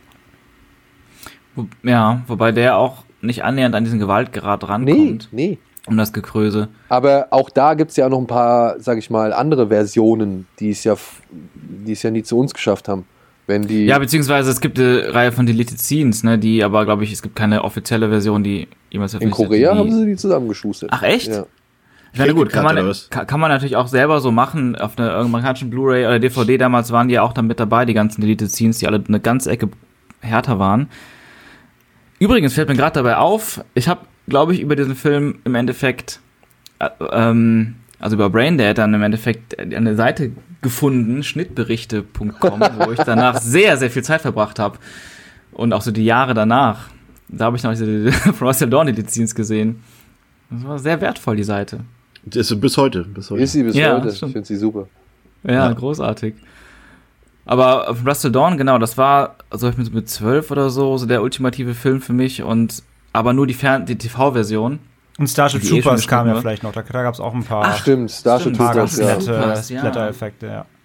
Aber wann war der? Der war 9? 97, ne? 97, ja. Ja, aber so viel, Stimmt. was da herausstach, gab's nicht. Und Nee, nee, also du kannst es fast an der Hand abzählen, das im ganzen Jahrzehnt. Das muss man halt auch sagen, ja. ja, Und Ja, der wahrscheinlich haben wir jetzt aber trotzdem Dead-Film? wieder noch genug Filme vergessen. ja, Der wahrscheinlich. letzte Evil Dead-Film hat äh, das Remake, das ich jetzt nicht ganz so toll fand, aber der hat doch auch sehr viel damit sich gebrüstet, alles Welcher? practical zu machen. Evil Dead, das Remake vom, von, von ein paar Jahren. Ach so, ja, ziemlich- das war, das war blutig. eigentlich äh, komplett, ne, glaube ich. Ich glaube, die haben mit CGI nicht großartig, äh, ich zumindest nicht für die. Splatter-Effekte verwendet. ja. Genau, genau. Ja, und deswegen gut, wird er auch immer noch gefeiert. Ja, aber der ist ja auch abseits seiner Effekte ein sehr guter Film. Besser als das Original. Oh, oh, Was? nein, nein, nein, nein. Hat er nicht gesagt. Und das meint er vollkommen Ja, ernst. guck mal, das, das, das, äh, ganz kurz mal dazu, auch weil wir wegen Thema Humor und, und äh, Splatter oder Splatter und Slapstick, ich, ma, ich mochte das Remake eben genau deswegen nicht so gerne, ähm, weil dieser Aspekt fehlt, dieser Slapstick und, und selbstironische Aspekt. Und dadurch war es halt dann nur ein ekliger Horrorfilm, den ich mir jetzt irgendwie zweimal angeguckt habe und dachte, ja gut, mehr brauche ich auch nicht davon. Aber, Aber da kannst du dir vorstellen, warum er mir so gefallen hat, weil ich ja eben aus, auf diese Mischung nicht stehe mit, mit äh, Humor und Horror. Und dann war es für mich natürlich ein Volltreffer. Und ich, und ich muss, muss sagen, sagen, dass das, das rechtfertigt auch so ein bisschen für mich das Remake, weil er zumindest ein bisschen nochmal einen anderen Weg geht als das Original. Ich meine, der erste Evil Dead ist zwar trotzdem das Original ja auch nochmal deutlich ernster als der zweite. Das stimmt. Ähm, aber das ist ja für mich auch mal so ein Grundstein für, für ähm, ja, um ein Remake zu legitimieren, dass er irgendwas ein bisschen anders anf anfasst als das Original. Und das hat er ja. für mich damit schon gemacht, aber ich verstehe trotzdem den, deinen Punkt.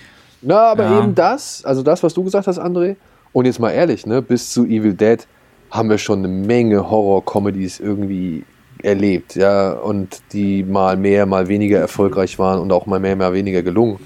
Und ich weiß nicht, ich bin da auch ein bisschen bei Chris eher. Ähm, ich finde, das Thema wurde echt überreizt. Und du musst heutzutage, musst du schon was liefern, um, sage ich mal, eine gelungene Horror-Comedy abzuliefern. Denn sowas wie Cockney ja. versus Zombies oder sowas, ja. das, das kriegst du keine Ahnung, das schmeißen sie dir im Fünferpack hinterher. Scouts versus Zombies, Strippers versus Zombies, bla bla bla versus Zombies. Ja, ist alles schön und gut, kann ich auch genießen. Aber sie kommen in ihrem Humorlevel und auch im Gewaltlevel ja nur selten an, sage ich mal, dann halt auch Braindead ran. Ja, das Problem ist ja, dass die, dass die Filme, das, oder dass zumindest die Leute, die glauben, sowas drehen zu müssen, immer glauben, dass sie das nur über eine Metaebene lösen können heutzutage irgendwie. Also du hast ja quasi sämtliche halbwegs erfolgreichen Horrorkomödien der letzten, sag ich mal, 10, 20 Jahre, sind alles Filme, die auf einer Metaebene basieren, ne? Also auch wenn jetzt so Sachen ja. wie Cabin in the Woods, Shaun of the Dead, Zombieland mhm. und so weiter, die funktionieren halt nicht ohne diese Metaebene. Also da ja, haben, hat sich auch niemand was Neues einfallen lassen und deswegen sehe ich das auch so, ja. Deswegen das ist ja was auch, Dead Remake auf jeden was, Fall was Daniel vorhin gesagt hat. Also ich, ich würde genau, ganz kurz der, dazu noch äh, zu Evil Dead. der Slapstick, ähm, mhm. ne, dass das, dass ja. es für jeden funktioniert, nicht nur für Filmfans, so, ja. Schau. Ich finde aber Evil Dead, ähm, der Gedanke, dass man sagt, okay, man muss mit dem Remake dann auch mal einen neuen Weg gehen und einen anderen Weg gehen und das Neues zeigen, bin ich absolut bei, bei euch auch. Nur fand ich halt gerade da, ähm, es ist halt im Endeffekt doch nur der Splatter, der da vorhanden ist und Atmosphäre, weil zum Beispiel, was mich auch sehr gestört hat bei Evil Dead, bei dem Remake, war, dass die Mythologie so verändert wurde. Die fand ich nämlich auch ganz geil bei den Evil Dead Filmen mhm. und spaßig und ja, interessant. Der neue Film erzählt ja, erzählt ja mehr oder weniger einfach nur quasi bebildert, etwas drastisch bebildert, äh, den, Drogenentzug. Um was anderes geht's ja eigentlich in dem Film. Na gut, damit fängt das ein bisschen an. Ich finde aber, dann machen die auch nicht wirklich so viel. Und dieses Buch und alles, das ist dann, es ist halt es ist so, so, so vereinfacht, es geht nur noch um Hölle, Teufel und so christliche Vorstellungen von, von, von einem Horror und, und des Besessenheitshorror. Und Evil Dead hat halt was, was schön Eigenständiges mit diesen Dämonen und der ganzen Welt, die sich da öffnet. Mit Portalen, Parallelwelten, Zeitreisen. Naja, das also muss man alles behandeln, aber ein bisschen einklammern, so ein bisschen, weil Necronomicon ist ja auch nicht selber erfunden, das haben sie natürlich aus von richtig. Lovecraft adaptiert. Genau, und, und, und allein das hat es schon interessanter gemacht, als die, ja, also ich meine, wenn, wenn man das dann so ernst anpackt, dass also ein Evil Dead Film dann aber im Endeffekt so wenig übrig bleibt am Ende, inhaltlich und ne, von der spannenden Mythologie, dann, dann bleibt für, für mich dann auch nicht so viel am Ende übrig. Aber du müsste die Serie dir ja dann umso besser gefallen haben, ne? Die hat mir auf jeden Fall besser gefallen, aber auch nur teilweise. Das hat teilweise war es Hammer, teilweise war es nicht so gut und am Ende ist es dann komplett abgekackt, leider. Ja, vor allem, weil es halt ausgetauscht wurde. irgendwann sich zu sehr auf zwei Zutaten verlassen hat, nämlich möglichst krasse Gewaltdarstellungen, die aber mhm. längst nicht mehr so krass sind, wenn du halt alle fünf Minuten sowas wie Spartacus oder sonst irgendwie an Serien geboten bekommst oder Banshee oder was weiß ich, die sind ja mittlerweile alle sowas von drastisch und brutal. Mhm. Oder Game of Thrones, guckst dir, guck dir Game of Thrones an. Ich meine, das ist auch ja. alles andere als zimperlich. Und da mhm. stach dann Evil Dead meiner Ansicht nach als Serie auch nicht mehr so wirklich raus. Und Bruce Campbell ey, du kannst dir den für einen Film angucken und es ist cool so, aber wenn du den halt ja. für zwei Staffeln anguckst und der macht halt eigentlich wirklich immer nur das Gleiche, mm. irgendwann wird es halt auch Voll. langweilig. Ne? Ja, absolut. Oder beziehungsweise sagen wir so, irgendwann nutzt es sich schon ein wenig ab. Ja, das stimmt. Aber ich gebe geb dir den Punkt schon mit der Mythologie, das finde ich auch ein bisschen schade. Trotzdem muss ich sagen, unter dem Remake-Gedanken, dass man nicht unbedingt eins zu eins das Gleiche nochmal machen will, sondern man einen neuen Ansatz finden möchte, finde ich das auch, fand ich das tatsächlich ganz gut, dass dieser kalte Entzug oder dieser krasse Entzug eine, ja, eine Ebene des Films war oder eine Sichtweise des Films war. Ja, er lässt ja, mhm. überlässt es ja schon den Zuschauer, ob du sagst, okay, das sind ja wirklich Dämonen am Werk oder oh, die haben wirklich einen krassen Trip. Ja, oder einen krassen Entzug.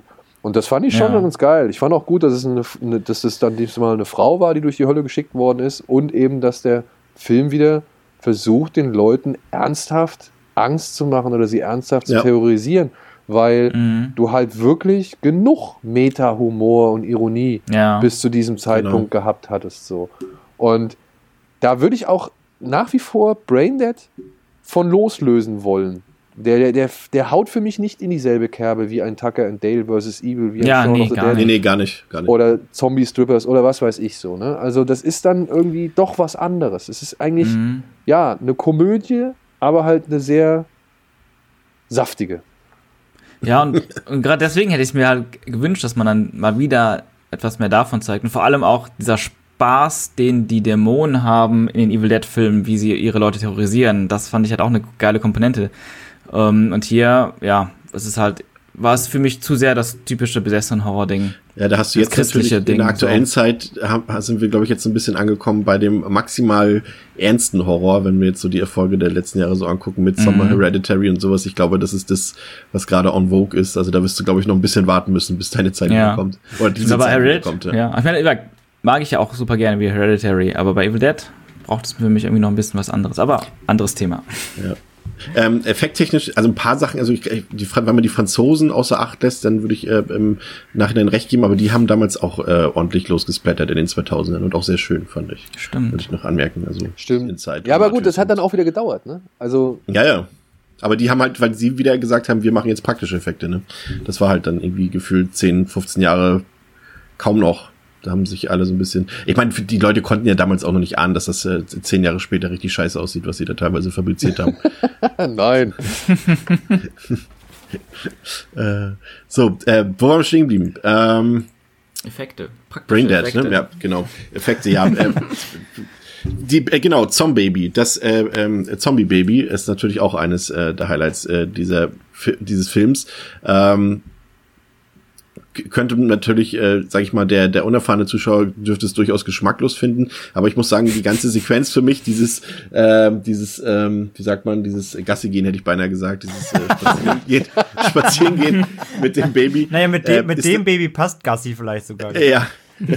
ist natürlich also äh, hervorragend auch wieder was die Slapstick-Einlagen angeht, aber auch einfach die Reaktionen der Leute, die das beobachten und und und äh, wie Lionel damit umgeht, muss ich sagen, für mich eines der Höhepunkte des Films, Pascal. Ja, auf jeden Fall einer der, äh, für mich auch der Comedy-Höhepunkt des Films, denke ich mal. Jetzt mal von dem, also mal von dem rein, wow, krass, äh, Rasenmäher, das ist aber blutig, Humor abgesehen. Ich, ich finde das auch fantastisch. Und dieses Zombie-Baby, ich finde es doch clever gelöst, dass das ja quasi, also es wäre jetzt wahrscheinlich noch mal eine Spur geschmackloser gewesen, wenn wir halt ein Baby-Baby bekommen hätten, das dann zum Zombie-Baby wird. Aber das ist äh, hier so nicht gemacht worden und daher, ähm, ja, finde ich das auch von vorne bis hinten witzig und mache mir da kaum Gedanken darüber, dass das ein bisschen, äh, ja, vielleicht ein bisschen über die Stränge schlägt. Aber wie das Baby dann da rumläuft, das ist fantastisch. Und wenn es halt auf die anderen normalen Babys zuläuft und ähm, da, ja, es ist auch immer noch so ein bisschen Nervenkitzel, aber zeitgleich auch einfach so, äh, es ist so putzig und äh, trotzdem wieder eklig. Es ist schon ein ekliges Baby. und es ist aber auch nicht so albern. Also es ist, ich sehe schon so ein bisschen auch dieses, äh, diesen Monty Python Humor da drin, auf jeden Fall. Aber es ist nicht so, es ist gerade noch albern genug, wenn er auch jetzt zum Beispiel, ne, offensichtlich halt nur mit dieser Puppe diesen Kampf nachahmen muss. Das habe ich auch schon in, äh, ja, anderen Filmen, Budgetfilmen halt viel schlechter gesehen, wo man es halt überhaupt nicht glaubt. Und hier ist es gerade noch so, okay. Also hier ist es, äh, trifft es noch dann genau den Punkt, wo ich es absolut witzig finde und da halt dann auch so mit dem Suspension of Disbelief halt mitgehe, wenn er halt da mit dieser Babypuppe kämpft. Das macht Spaß. Ich, ich fand, fand noch die Sequenz mit dem, da musste ich immer an Velocipastor denken. Ich weiß nicht, wer den in der Runde gesehen hat, aber ja, wir haben den jetzt zusammen geguckt. Ne? Ähm, ich habe ihn leider der- gesehen. Ach komm, ist gut. Ja, ist langweilig. der, der Kung Fu Fahrer ist für mich auch eines der Highlights des Films. Ja. Obwohl da muss ich sagen, die, die Sequenz passt eigentlich tatsächlich gar nicht so zum Tonfall des, des restlichen Films irgendwie. Also klar, Humorebene ja, aber ich finde, die ist schon so ein bisschen, wirkt so ein bisschen draufgesetzt, obwohl sie für sich irgendwie ganz witzig ist. Ja, aber ich meine, ich, tre halt ich so trete euch in den Arsch für den Herrn, drüber. das ist halt einfach ein legendary Spruch. Ja. I kick ass for the Lord. also ich muss auch sagen, die wirkt ein bisschen, ja, es ist schwer zu behaupten, aber die wirkt ein bisschen over the top ähm, in diesem Film.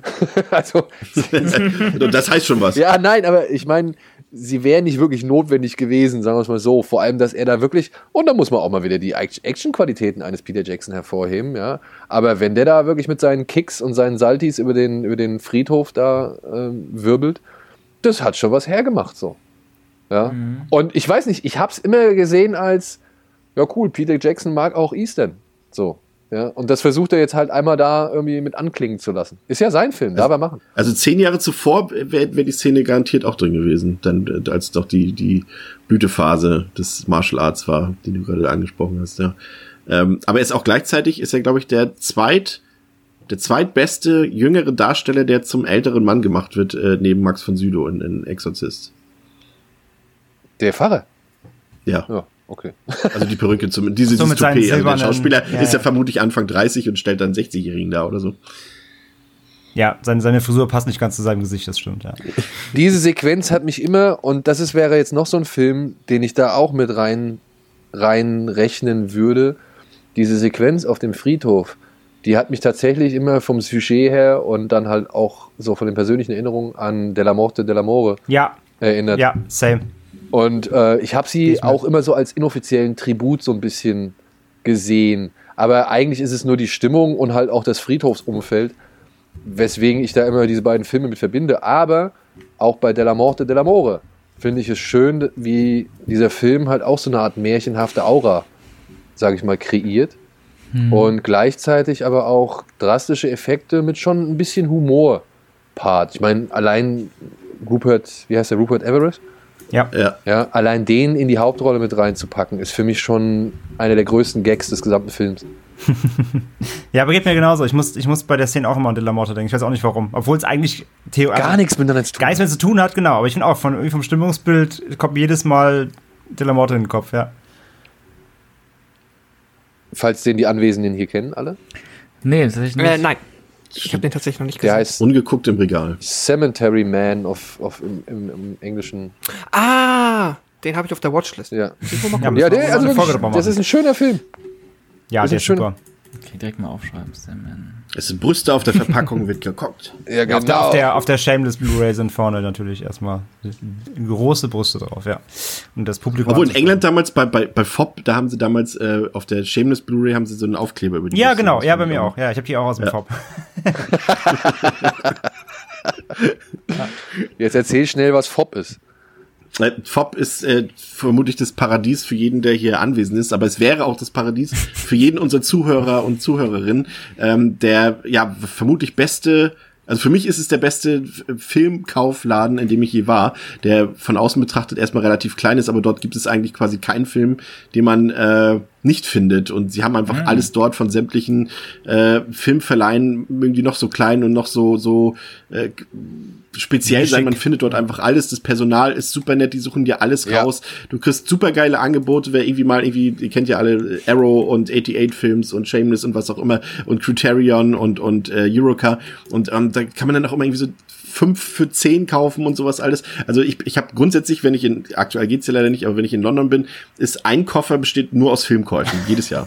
Geil. Ach, das ist, also der ist in England, ja? Ja, der ja, ist in aber der London. ist direkt an der, an der äh, Shaftesbury Avenue, Ähm, beim, da wo die ganzen, wo das Forbidden ähm, Planet. Genau, eine Straße weiter quasi und äh, wenn man weitergeht, ist dann noch dieses Theater, wo dieses Harry Potter Dings da läuft auch. Also das kann man nicht verfehlen, aber der Ah. Laden ist einfach nur genial. Ja, also jedes Mal, wenn ich in London war, für Interviews oder sonst irgendwie, mindestens einen Stopp. Und nicht abschrecken Ja, ja. lassen, liebe Leute, falls ihr noch niemals, niemals da wart. Der erste Stock mag jetzt nicht so besonders sein oder da, da scheint nur irgendwie der Mainstream zu sitzen, bis auf diese eine Arrowwand. Aber geht in den Keller, Unten. Freunde. Geht Ja, in den Keller. Keller. Und äh, ab da habt ihr keine Fragen mehr. Beziehungsweise dann, dann sind die Augen nur noch offen. Und selbst, Okay. selbst die Plattensammler auch noch nach ganz oben gehen würde. Ja, stimmt. Stimmt, gibt's auch noch. Ja, ja, genau, ja. Nee, Ey, ist einfach ein geiler Laden. Ich war, ich war Anfang letzten Jahres da und oben haben sie jetzt immer die, ähm, also die Mainstream-Sachen rechts und links haben sie so ein bisschen 88-Films, das ist ja auch schon viel Genre. Aber ja, wie du gerade sagst, Keller, da gibt's halt wirklich Das ist jeden Shit. echt so, also stundenlang. Also Geil. bestimmt, wenn, sagen wir mal, von sieben Tagen Urlaub ist immer einer vollständig gefühlt 24 Stunden dort in dem Laden drin. Ich habe auch meine meine, die hatten Begleitung ja, damals hatten sie ja noch den, den, ähm, den Virgin Megastore, aber den, den haben sie ja platt gemacht und dafür ist ja jetzt der HM wieder, aber der ist, obwohl der auch, wenn du den vergleichst jetzt mit Mediamarkt und Saturn, ist das halt, äh, auch, selbst der HMV ist da noch ein Paradies gegen. Der hat auch halt, geile Sachen. Aber Fob ist irgendwie das kleine bisschen mehr Liebhaber so. Das ist quasi der Plattenladen für Filme, sozusagen. Also nicht, dass es da nicht auch Platten gibt, aber, aber das ist eben die noch so ein bisschen diese, die, das Romantische am Filme sammeln Ja. und kaufen, ja. Kommt Ja, da mehr voll. zum. Aber das ist echt Das super. So. Wie sind wir jetzt wieder darauf gekommen? Äh, Cemetery Man. Ach so, ja klar. Ja, aber, aber auch generell. Wer kennt's nicht? Szene. Ihr habt, ihr habt den Film ja jetzt kürzlich noch gesehen. Wo, wie seid ihr denn rangekommen an diesen Film? An welchen? Äh, Braindead. Das Braindead. sagen wir jetzt hier nicht. Das klären wir später. Spindel. Verstehe, verstehe. Äh, Braindead habe ich mir auf eine, auf eine DVD-Börse gekauft. Genau, und Ah. die hat uns Daniel alle ausgeliehen in den letzten Ah ja, Jahren. gut. Genau. Also ich habe ich hab schon seit, glaube ich, seit wann, wann ist sie rausgekommen? Keine Ahnung. Ich habe die, die Laser Paradise, die deutsche. Ah, Warte, warte, warte. Ich Ist muss das die eben Blood, kurz. Edition? Nee, ne? Ich muss eben kurz mal. ähm, oh, ich hoffe, ich komme da ran, ohne die Kopfhörer abzulassen. An André, ist das die Blood Edition? Das ist die alte Blood Edition, genau. Ja. Geil. Ah, die hat auch ein cooles Cover eigentlich, ne? Das ist die mit dem aufgerissenen Mund, oder? Genau, und der heißt Ja, ja, auch bei denen Dead Alive. Das ist ja der US-Titel. Stimmt, Dead Alive. So, Entschuldigung. Ähm, was habe ich hier? Ich habe die auf einer, einer Börse, da gab es mehrere Kartons mit mehreren Motiven. Repack, Neuauflage der Laser Paradise Blood Edition. Und ich habe mir eine geholt mit so einem Comic-Cover, wo die beiden sich blutbesplattert küssen. Oh, Ach, geil. Ah, das kenne ich, ja, ja, genau. Ja, Kultklassiker, ungeschnitten, oben drüber ist das, dazwischen ist das Astro-Logo von Meisterregisseur Peter Jackson und mein Ding ist limitiert auf 131 Stück. Das war damals Wow. mein, mein, das fand ich das beste Cover. Da gab es irgendwie vier, fünf Cover und ich habe mir die gekauft, weil mir das am, am meisten gefallen hat. Ja, genau, dann hast du nämlich den Astro Ah, ja. Repack von der Blood Edition. Ich habe die Original Blood Edition. Ja. Ah, okay, cool. Ja. Das, ich muss sagen, das, das, das allerbeste Cover von allen ist das japanische. Das ist diese Krankenschwester, so umwickelt Ah. wie im Kabel und dann sitzt noch das Baby da irgendwie auf dem Schoß. Das ist auch so im, Zei- im Comic-Stil, das ist mega geil. Da gibt es auch ein Poster von, aber das kriegt man Ja. nirgends. Ja. Also, ey, schade, dass, also ich meine, ich warte ja, ich hoffe ja drauf, dass Peter Jackson wirklich das durchzieht und halt auch Bad Taste. Meet Ja. the Feebles und Braindead in 4K macht. Ich weiß nicht, ob das dem Film gut tut, aber Ja. allein ihn dadurch vielleicht endlich mal zu sehen. Und jetzt sind wir ehrlich, Leute, in Zeiten, in denen ein Hellboy-Reboot mit 16 durchgeht, da kannst du einen Braindead auch ab 18 rausbringen. Ja, Voll, natürlich. absolut. Okay, dann machen wir jetzt, dann machen wir jetzt dieses, dieses Fass auf. Das wollte ich eigentlich äh, zum Ende machen, aber wenn wir schon dabei sind, ja, das wäre natürlich äh, in der Tat, das ist, glaube ich, äh, sowohl, also wir haben ja jetzt nun wirklich alles vom Index gefühlt runterbekommen, was irgendwie vor zehn, fünf Jahren selbst noch komplett undenkbar gewesen wäre. Irgendwie Maniac, Hellraiser, wir haben irgendwie alles runter, äh, Dawn of the Dead. Stimmt. Aber ich glaube, Braindead ist ja. das einzige oder mit das einzige, ein paar Sachen sind da natürlich immer noch drauf und werden wahrscheinlich auch noch lange draufbleiben, aber so von den wirklich großen böses Wort jetzt, Kulttiteln, ähm, ist das, glaube ich, das Einzige, was noch drauf ist. Aber ich glaube, dann, wenn da sich da jemand annimmt, äh, dann kriegen die den auch runter. Aber es muss halt jemand, ich weiß nicht, wie die rechte Lage da aussieht. Äh, wahrscheinlich hat sie aktuell in Deutschland sogar keine. Aber ich könnte mir vorstellen, dass irgendwie so wie irgendwie, weiß nicht, Koch, Kochfilms oder sowas sich dem schon eigentlich annehmen könnten. Ne? Aber sie müssen halt wahrscheinlich dann aber auch vorher wissen, ob sie es durchkriegen oder nicht. Hoffentlich. Weil sonst wird es natürlich teuer. Hoffentlich sind die Rechte gerade bei keinem, so dass man sich die, das, so dass sich das irgendein kleines Label schnappen kann oder halt Kochfilm. Stell dir mal vor, sie sind doch bei Oliver Kriegel. Ja, oder halt noch schlimmer bei irgendeinem großen Major wie Sony oder so. Ja gut, Sony macht ja mittlerweile, die, die hauen ja alles raus, übernehmen das. Nameless, Die sind ja, ja. okay. Die Naja, hauen ja, haben ja die ganzen Sachen alle, alle rausgebracht, die sie jetzt auf dem Index hatten. Aber, aber, aber Warner zum Beispiel, das wäre zum Beispiel schwierig, weil wenn die, ich weiß jetzt nicht, ob die Verbindung heute noch, ah nee, das ist ja kein New Line-Film, ist ja Quatsch, aber, aber ich weiß ja nicht, sind viele, waren die letzten Sachen alle bei Warner von, von Peter Jackson? naja, New Line, ich weiß nicht, ob, ob Jackson, New Line, Lionsgate? ob Jackson mit Warner den Deal hat oder ob Jackson halt sich immer an die anderen hält, so. Aber New Line war ja auch noch Hobbit, oder? Ja, ja, und deswegen. Und äh, ich weiß ja nicht, ob die da irgendwie einen einen Deal mit haben mit ihm.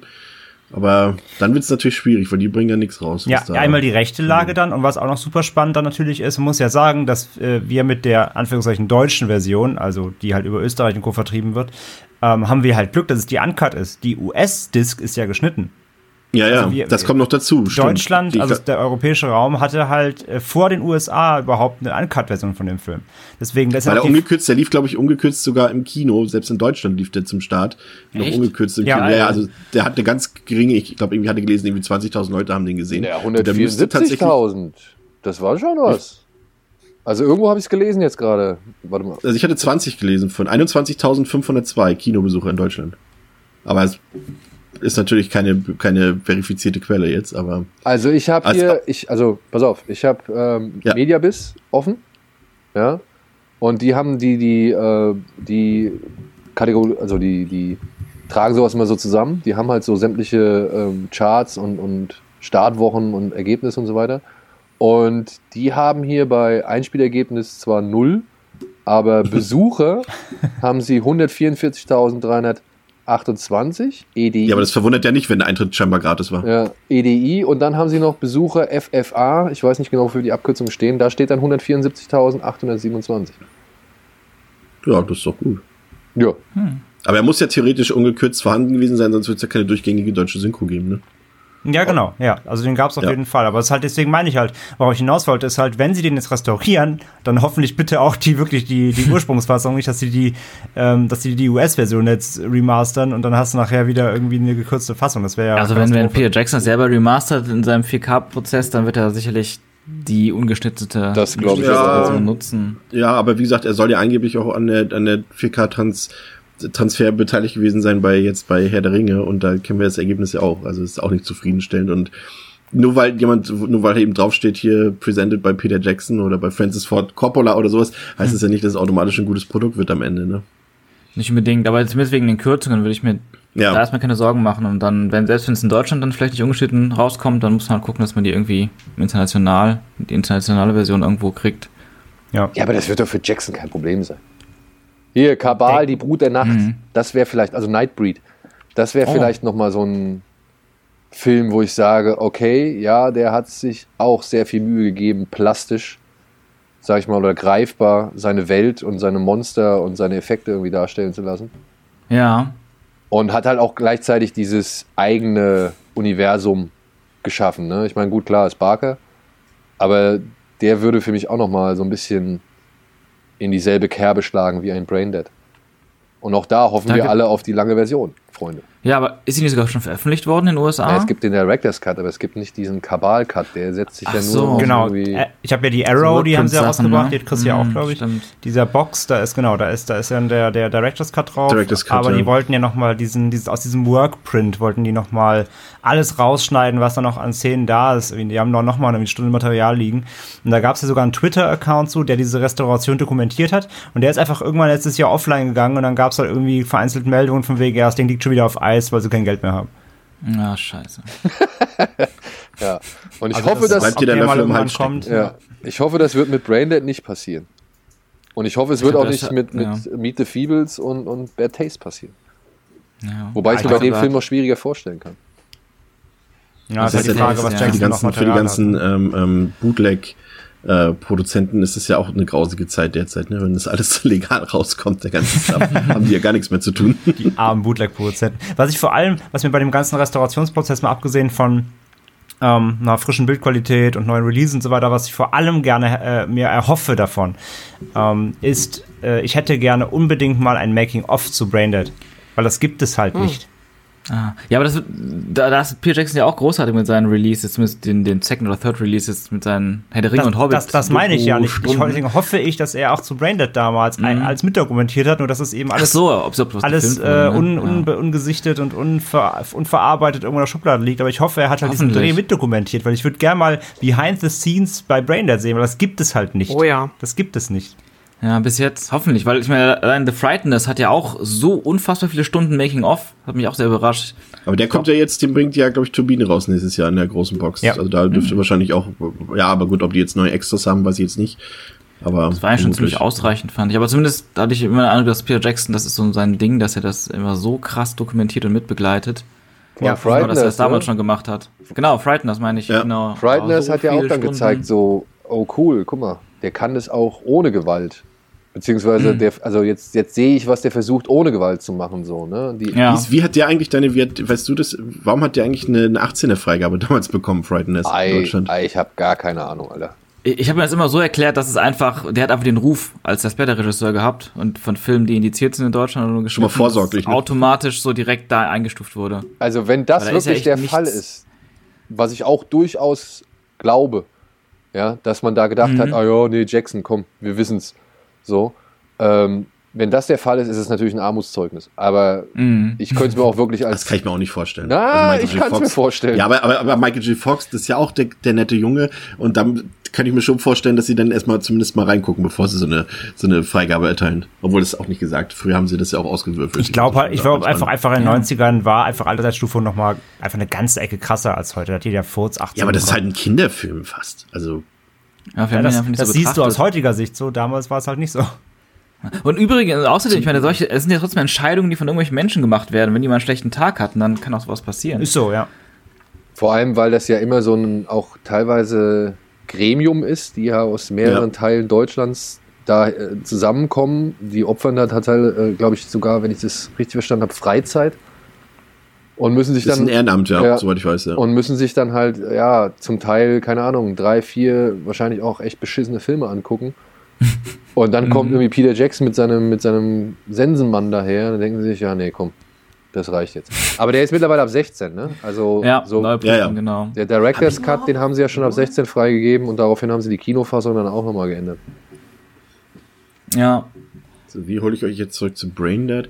Wie fangt ihr denn generell, wir haben noch nicht so, ich habe es immer schon ein bisschen versucht, aber von euch habe ich doch jetzt noch nicht so viel gehört. Okay, das wäre jetzt keine Kritik, auch wenn es so klang, aber ähm, generell, das, äh, ich glaube, Daniel hat es vorhin aber schon angedeutet, also die Chemie zwischen den Figuren und generell auch die, die ganzen Nebenfiguren einfach, die ja auch irgendwie alle sehr erinnerungswürdig sind, ist für mich auch tatsächlich eine große Stärke des Films. Also, dass du irgendwie gefühlt, kannst du dich an jede einzelne äh, Nebenfigur des Films erinnern, weil sie irgendwie einen markanten Auftritt haben oder irgendwie den Film zu dem machen, was sie, was er ist. Ne?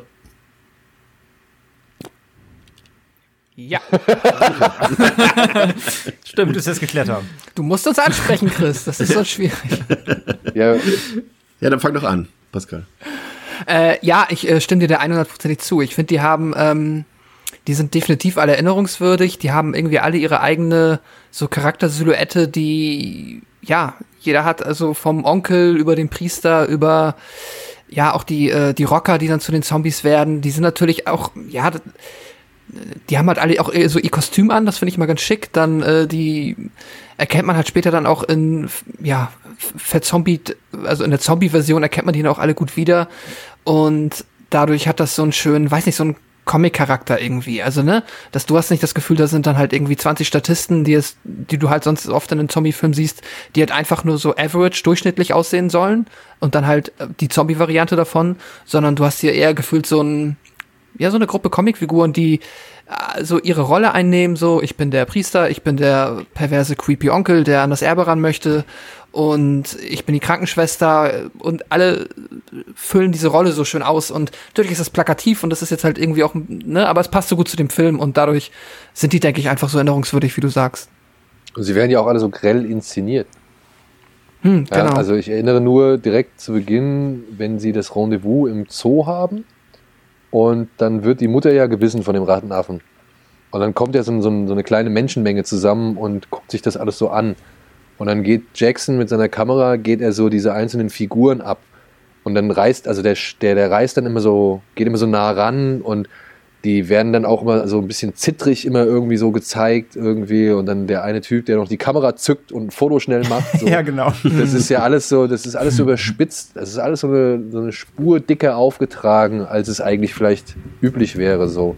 Und das, glaube ich, ist das, ähm, was Pascal meint mit diesem Comic-Charakter. Das wirkt alles wie so ein, ja, wie ein Cartoon. Ja.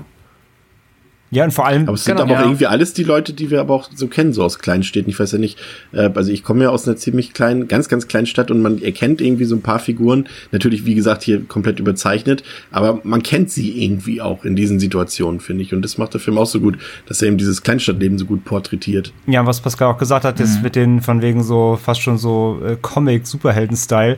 Ähm, das, das, das Imposante daran ist auch, dass er die quasi die Hauptzombies, also die, die Lionel im Keller einsperrt, Ähm, das passt auch so ein bisschen dazu, weil am Ende, wenn sie dann diese aus wo er denkt, er tötet sie, er gibt ihnen dann dieses, dieses Aufputschmittel, da wo die, dann platzen sie auch so aus dem Boden raus, wie so Superhelden. Ja.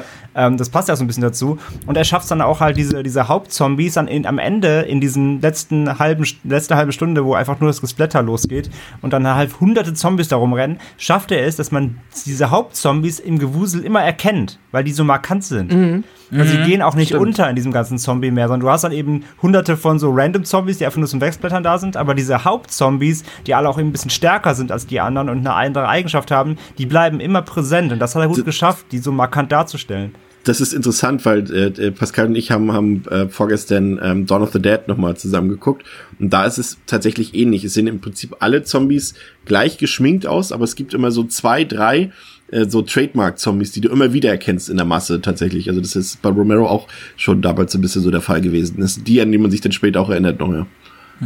Ja, das stimmt. Ich finde das, äh, ich muss jetzt auch gerade noch mal, wo bei Comics sind halt, und du gerade das Kleinstadtfeeling angesprochen hast, ich erinnere mich erinnert das jetzt ein bisschen auch einfach an die Simpsons, wo du halt so, du hast Springfield und dann hast du, du hast den Anwalt, du hast äh, den einen. Arzt und du hast halt so diese schön plakativen Figuren, die halt dann all das verkörpern und auch zu jedem Zeitpunkt, ob es jetzt realistisch ist oder nicht, halt genau so aussehen. Und so finde ich, ist es hier auch so ein bisschen in Wellington. Das ist halt genau dieses, jede Figur ist einmal da, so du hast alle Rollen und die erkennst du immer und das macht es irgendwie auch nochmal so Und charmant. das unterstreicht meiner Ansicht nach den universellen Charakter, den ich vorhin schon mal Genau. angedeutet hatte, in Bezug auf Humor. Ähm, und das ist so diese, die- ja, Dance von mir aus, genau wie du es gesagt hast, Schablonen. So. Aber in denen kann sich halt dann immer der, der, der dementsprechende wiedererkennen. Das passt ja auch dazu, wenn, wenn dann äh, die Vera zum ersten Mal krank wird und Lionel so- ruft halt sofort so, ruf Schwester McTavish an. Es ist auch nur eine Krankenschwester in der ganzen Stadt gibt. ja. Ja, aber das ist doch so. Das ist, also das bei ist uns halt so gab es damals auch Dr. Tschiche und der ist, der war noch der Hausarzt und der ist immer zu jedem nach Hause gekommen. Grüße gehen raus. Grüße gehen ja, raus. nee, war bei, Rest in war bei mir auf dem Dorf auch so. Ja, aber genau so ist es. gab Genau so Arzt. ist es, ja. Wunderbar. Äh, ich würde gerne äh, jetzt mit Sean nochmal auf die äh, auf das äh, Finale blicken, denn dort kommt Oh, es ja, ja. kommt ja quasi die große Katharsis nochmal, ähm, dass eben äh, das, von dem sich Lionel befreien will, ja eben diese, diese, also emanzipieren will, ist eben die Mutter und ihre ähm, herrische ja, Erziehung, die sie dort äh, vollzogen hat. Und er ist ja das Muttersöhnchen so ein bisschen, er will sich davon befreien.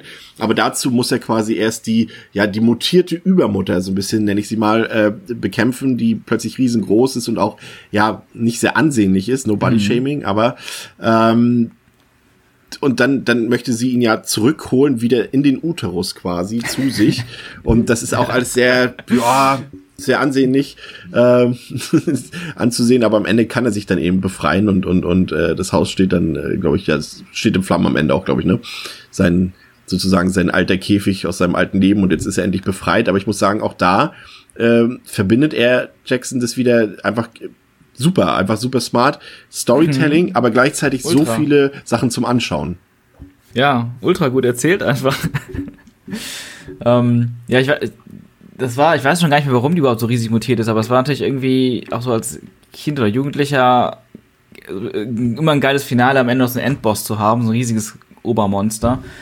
Ähm, und wie gesagt, das war auch der Grund, warum ich an dem Abend nicht einschlafen konnte auf diesem Dachboden. diese, diese Mutter irgendwie, das war, obwohl es damals schon, fand ich, zu den schlechteren Effekten gehört hatte und nicht so überzeugend war wie andere Sachen, hat mich das irgendwie, weiß nicht, irgendwie doch ein bisschen verfolgt, dieses Ganze. Das war Ja, hier ist, glaube ich, wieder dieser Ekelmoment. Es sieht nicht Mhm. gut aus, aber es ist immer noch so eklig, dass es reicht, um diese Wirkung bei dir zu haben. Ne? Ja, absolut.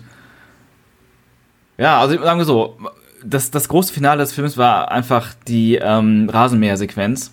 Und danach konnte das konnte nichts mehr kommen, was das irgendwie toppen kann, egal wie groß oder ekelhaft das Monster noch war. Deswegen hat das immer so einen ganz, ganz leicht antiklimatischen Touch gehabt für mich. Ähm, und der Film war für mich eigentlich schon vorher mal so ein bisschen vorbei. Aber ich finde es immer noch, ich finde es einfach cool, wie Peter Jackson halt dann diese Geschichte erzählt von diesem Muttersöhnchen, das sich dann aus den Fängen der Mutter befreit. Auf diese Weise einfach, einfach großartig. Jetzt für dich nochmal die Frage als Filmemacher, wer macht eigentlich, sag ich mal, die Rasenmäher-Szene? Das Set muss ja danach auch jemand putzen, ne? Wer macht das Ja. eigentlich? Dafür gibt es Leute in der Crew. Beziehungsweise Da habe ich echt meine, Mitleid in der Szene mit den Leuten, einfach die das machen mussten. äh, äh, Putzkräfte, die angestellt werden. ähm, für sowas. Aber das ist echt krass, wie oft die das ja auch machen mussten. Wahrscheinlich mehrfach immer wieder auf Null zu gehen. Auch diese ganzen ähm, zerplatzenden, zer zerstückelt werdenden Körper und so. Ich frage mich echt, wie viele Takes sie da machen mussten oder ob die sehr vieles einfach direkt so genommen haben, wie es dann kam. Nehmen wir das auch nochmal als Appell an denjenigen, der sich äh, die Rechte holen wird für den Film, für den deutschen Release. Making Mhm. of bitte. Ja. Ja, unbedingt. Ja, vor allem schon, ich stelle mir halt auch immer den, den, die Anschlusssituation sehr Mhm. fies vor, weil das ist ja eine Party, die da eskaliert und wenn die dann halt wirklich alle irgendwie verwandelt sind und gegeneinander, also übereinander herfallen, ähm, du siehst ja immer, eine Szene wird ja immer hervorgehoben, aber trotzdem wuseln im Hintergrund ja mindestens nochmal, keine Ahnung, fünf, sechs Leute irgendwie pro Bild mindestens rum. Ja. Und da den Anschluss zu behalten, ne? auch wenn er dann in diese Zombie-Masse reintaucht und so, Moment mal, warst du nicht eben schon zerstückelt? So, also ich stelle mir das echt ungeheuer schwierig vor, bei der Massenszene da die ganze Zeit so den, den Überblick zu behalten, damit man da am Ende nicht einfach nur ein wildes Durcheinander hat und der Zuschauer halt nicht mehr folgen kann. Ja, absolut. Vor allem, weil da auch immer so diese kleinen Momente noch passieren mit den Zombies, die man ja wirklich dann genauer kennt und wiedererkennt. Ähm, ja, ich meine, im Endeffekt, ich frage mich da auch, weil ich habe es nicht so klar vor Augen, weil ich schon was Hässliches gesehen habe, wie sehr das wirklich 100% passt oder ob man das wirklich einfach dann, ob sich das verspielt, wie man so schon sagt. Ähm, wenn dann das gerade, also gerade so bei prägnanten Momenten und der Anfang des Ganzen mit dem Rasenmäher muss natürlich schon ziemlich, ziemlich ähm, gut Continu Continuity haben, aber später könnte sein, dass sich das so ein bisschen äh, durchmischt einfach und man gar nicht mehr so sehr darauf achtet, was im Hintergrund alles passiert. Da gibt es bestimmt auch irgendwelche äh, äh, aufgelisteten Fehler auf Fehlerseiten. Das, welcher Zombie plötzlich doch wieder im Hintergrund rumläuft, der eigentlich schon zersplattert wurde. Oder die haben es wirklich so gut gemacht und da haben echt krass drauf geachtet. Ich hoffe, wir werden es erfahren. Das ist echt kein Ähm, einfaches Unterfangen. ähm, ein Motiv, was wir häufig äh, haben in, in, in Zombie-Filmen oder in, in Filmen mit infizierten Menschen, ähm, ist ja immer diese, diese, diese Situation, wenn gerade bei Familienangehörigen, wenn die sich verwandeln oder so und der Protagonist oder die Protagonistin vor der Entscheidung steht, äh, bringe ich jetzt meine Mutter oder meinen Vater oder meinen Bruder oder meine Schwester oder meinen besten Freund oder meinen Lebenspartner um oder nicht. Und ähm, das ist ja auch immer so, so eine Sache, die ja auch schon tot erzählt wurde, die auch immer gut parodiert wurde in Shaun of the Dead und so weiter. Ähm, Wie fandet ihr das hier gelöst? Vielleicht André zuerst. Naja, das Ding ist ja, dass, dass der Film, der spielt ja ganze Zeit damit. Das ist vielleicht auch noch so eine Sache, die haben wir auch noch gar nicht erwähnt.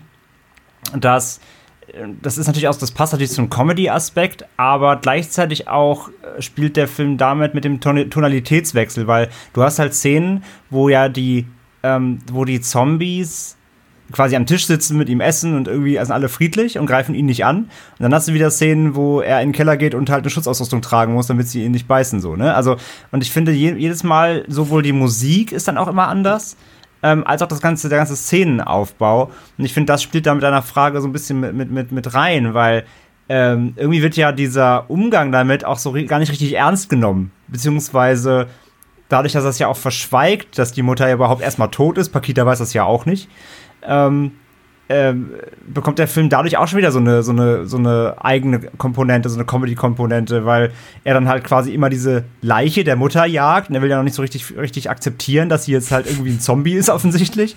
Und, ähm, und jedes Mal, wie gesagt, wenn, wenn die Zombies halt so lieb sind, ist das ja irgendwie so, so eine, so eine, hat das ja fast schon so eine familiäre, familiäre Note. So, das sind halt seine Zombies, die gehören jetzt halt dazu.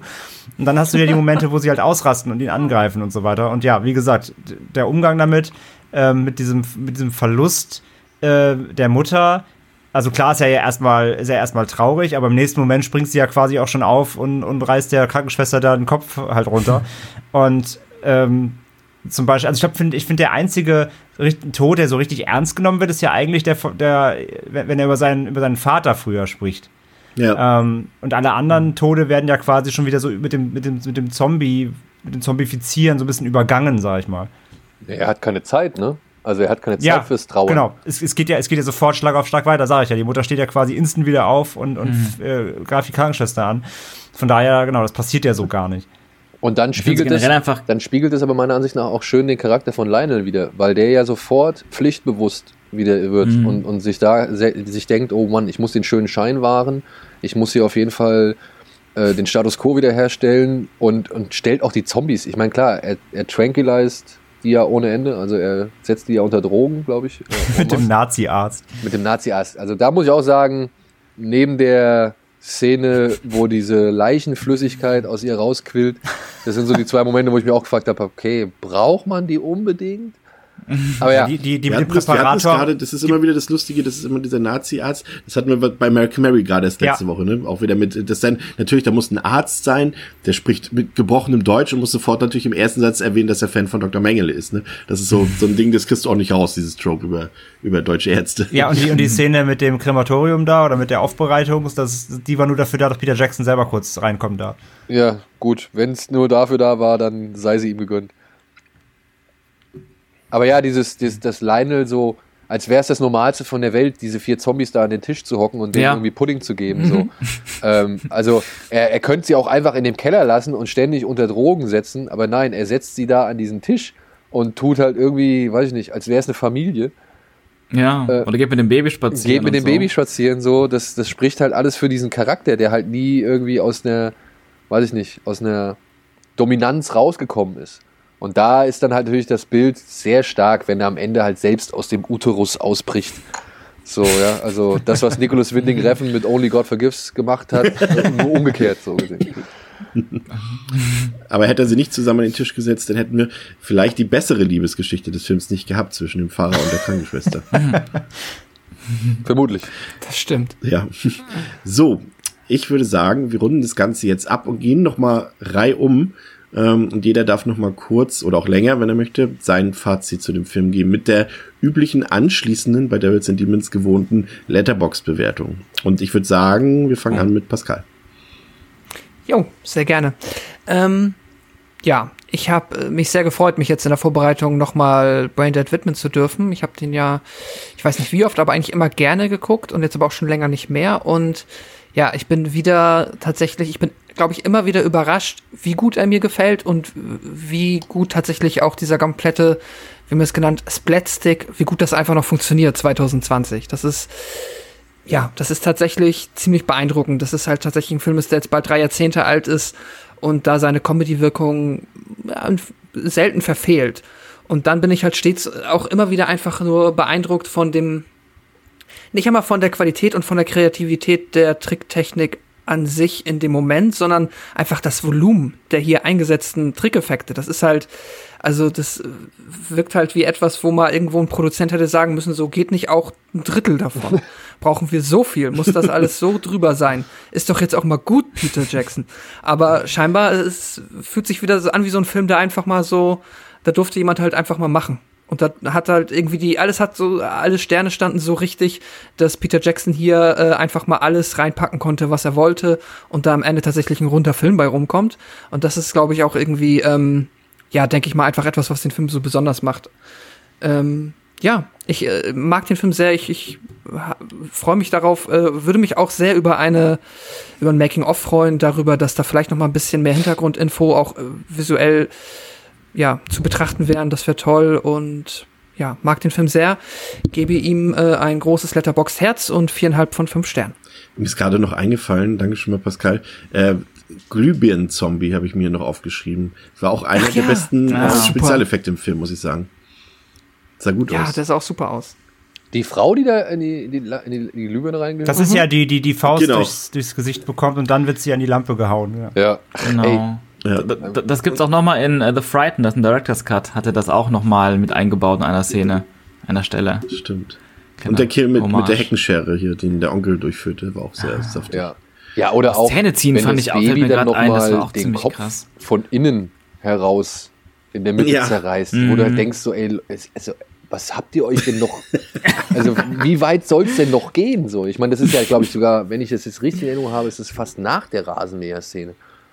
Ja, es ist, glaube ich, auch sogar. Irgendwie der Das Film ist ganz am Ende, als sie die Einzelteile im Mixer noch zerlegen, genau. Ja. Ja. Ja, das war auch eine von den Szenen, wo man da mit so einem Handwisch durch das Bildschnitt gearbeitet hat. Ja, ja, genau. das Baby durch den Kopf rauskommt. Das ist so eine, so eine Aneinanderreihung von Mortal Kombat Fatalities. Ja, aber das ist ja genau der Punkt. Also wenn wir jetzt anfangen würden, hier, was sind eure Highlights, Splatter-Szenen, dann ja, sitzen Ja, wir André, morgen du bist dran. Ähm, weil, nee, weil ist ja wirklich so. Also du kannst ja wirklich so viele Szenen benennen. Wir hatten ja vorhin schon die, wo der Typ da durch diese Anreiche gerissen wird in zwei Hälften, dann sind ja nur noch die beiden Mhm. Stümpfe und trotzdem bewegen die sich noch, wo der Typ halt dann im Boden wahrscheinlich sitzen muss und das ist alles. Also du hast ja wirklich, weil, weil Sean auch gerade sagt, oder Pascal hat es auch eben nochmal gesagt, ähm, diese, diese Dichte an Effekten. Ne? Es ist ja einfach dieses, äh, dieses, wie du gesagt hast, Volumen. Du kannst ja wirklich, also spätestens in der letzten halben Stunde hast du ja jede, zwei, alle zwei Sekunden hast du einen neuen Effekt. Da- da- Das, ist, das hört ja gar nicht mehr auf. Also auch mit dem, mit dem, sei es der, sei es der, der Gartenzwerg, der erst in den Kopf gesteckt wird und danach wieder durch diese Be- Presse rausgedrückt wird oder da natürlich die furzenden Gedärme und äh, die ihn verfolgen. Und äh, da ist so viel, also das, das kannst du ja auch gar nicht alles merken. Bei jedem Mal sehen bist du wieder, ach ja, das gibt's ja auch noch und das gibt's ja auch noch und das gibt's ja auch noch. Gut, gutes Pacing, sagt der Filmkonnoisseur dazu. Genau, oder, oder wo Onkel Lester ne, zu diesem komischen äh, ähm, Rückgrat-Zombie wird und sie zerklatscht dann seinen Kopf da auf der Anrichte und also da ist so viel drin, das ist einfach, es nimmt kein Ende. Ja, es ist wirklich, wirklich Wahnsinn einfach. Ähm, und natürlich Onkel Les, der da in, in, in äh, Hyperspeed da mit seinen zwei Hackeballen diesen Zombie-Berg da erzeugt. Also es ist alles einfach nur der schiere Wahnsinn einfach, wirklich. Ähm, ja, zum Gesamtfazit. Also ich schließe mich da an. Es ist ein Film, den ich einfach immer wieder gucken kann, der heute noch genauso funktioniert wie damals. Ähm, so vom Comedy-Anteil ist es halt wirklich, ich sage am Anfang, so nackte Kanone mäßig Ace Ventura. Das ist so ein Humor, der, der funktioniert irgendwie äh, immer. Das, das kann ich mir immer reinziehen. Das Timing ist halt super. Und ähm, ja, er ist so allgegenwärtig und so und so zeitlos und das, das klappt einfach. Das, da gibt's keiner, wie gesagt, keine Referenzen, die du kennen musst, da gibt's nichts, wo du dich dann aufhängen musst. Ähm, da, da gibt's nichts, was irgendwie jetzt auf einen bestimmten, ähm, auf ein bestimmtes Genre oder eine Zeit abzielt. Das, das ist einfach, äh, einfach, einfach vorhanden und gut und lustig.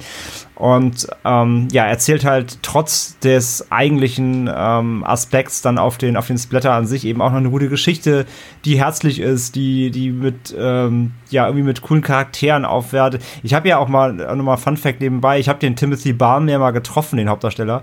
Ähm, das, Ah, das ist halt so lustig, weil der halt, äh, der hatte dann irgendwie, ich glaube 2006 war das oder so, der hat halt inzwischen irgendwie so eine, so eine Matte, so eine Surfermatte, hatte so ein Surferhemd an, wirkte halt wie der, wie der übelste Typ, der irgendwie mit dem äh, Muscle Car in Amerika am Strand rumdüst und so null wie so ein kleiner, verschüchterter Nerd halt. Das, das war echt ja, total. Ah, das ist doch, das, das ist doch eigentlich ein Comedian, oder? Ein Neuseeländischer, ne? Oder australischer? er hat auf jeden Fall Comedy viel gemacht, ja. ja. Ja.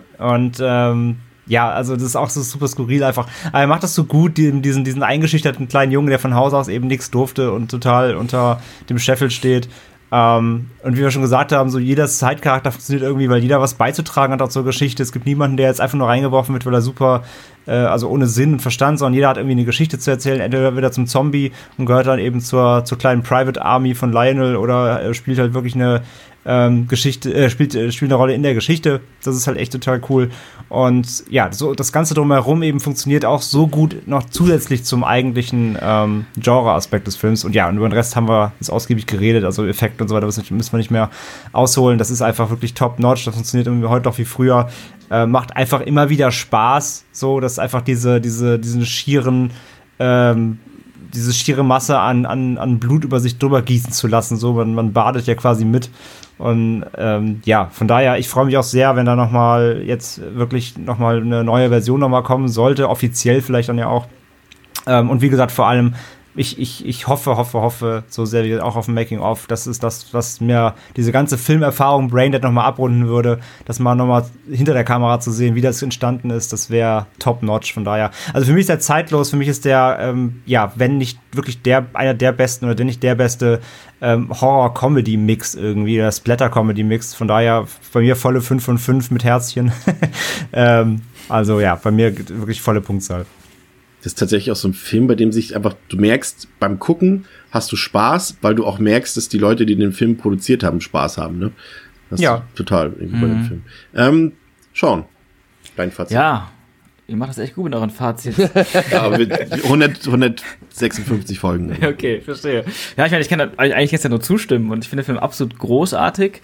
War äh, irgendwie ein sehr, sehr wichtiger Film meiner Jugend und äh, da stimmen einfach irgendwie alle Zutaten und der Film hat unglaublich viele Zutaten, ohne dass es, es irgendwie überladen wirkt.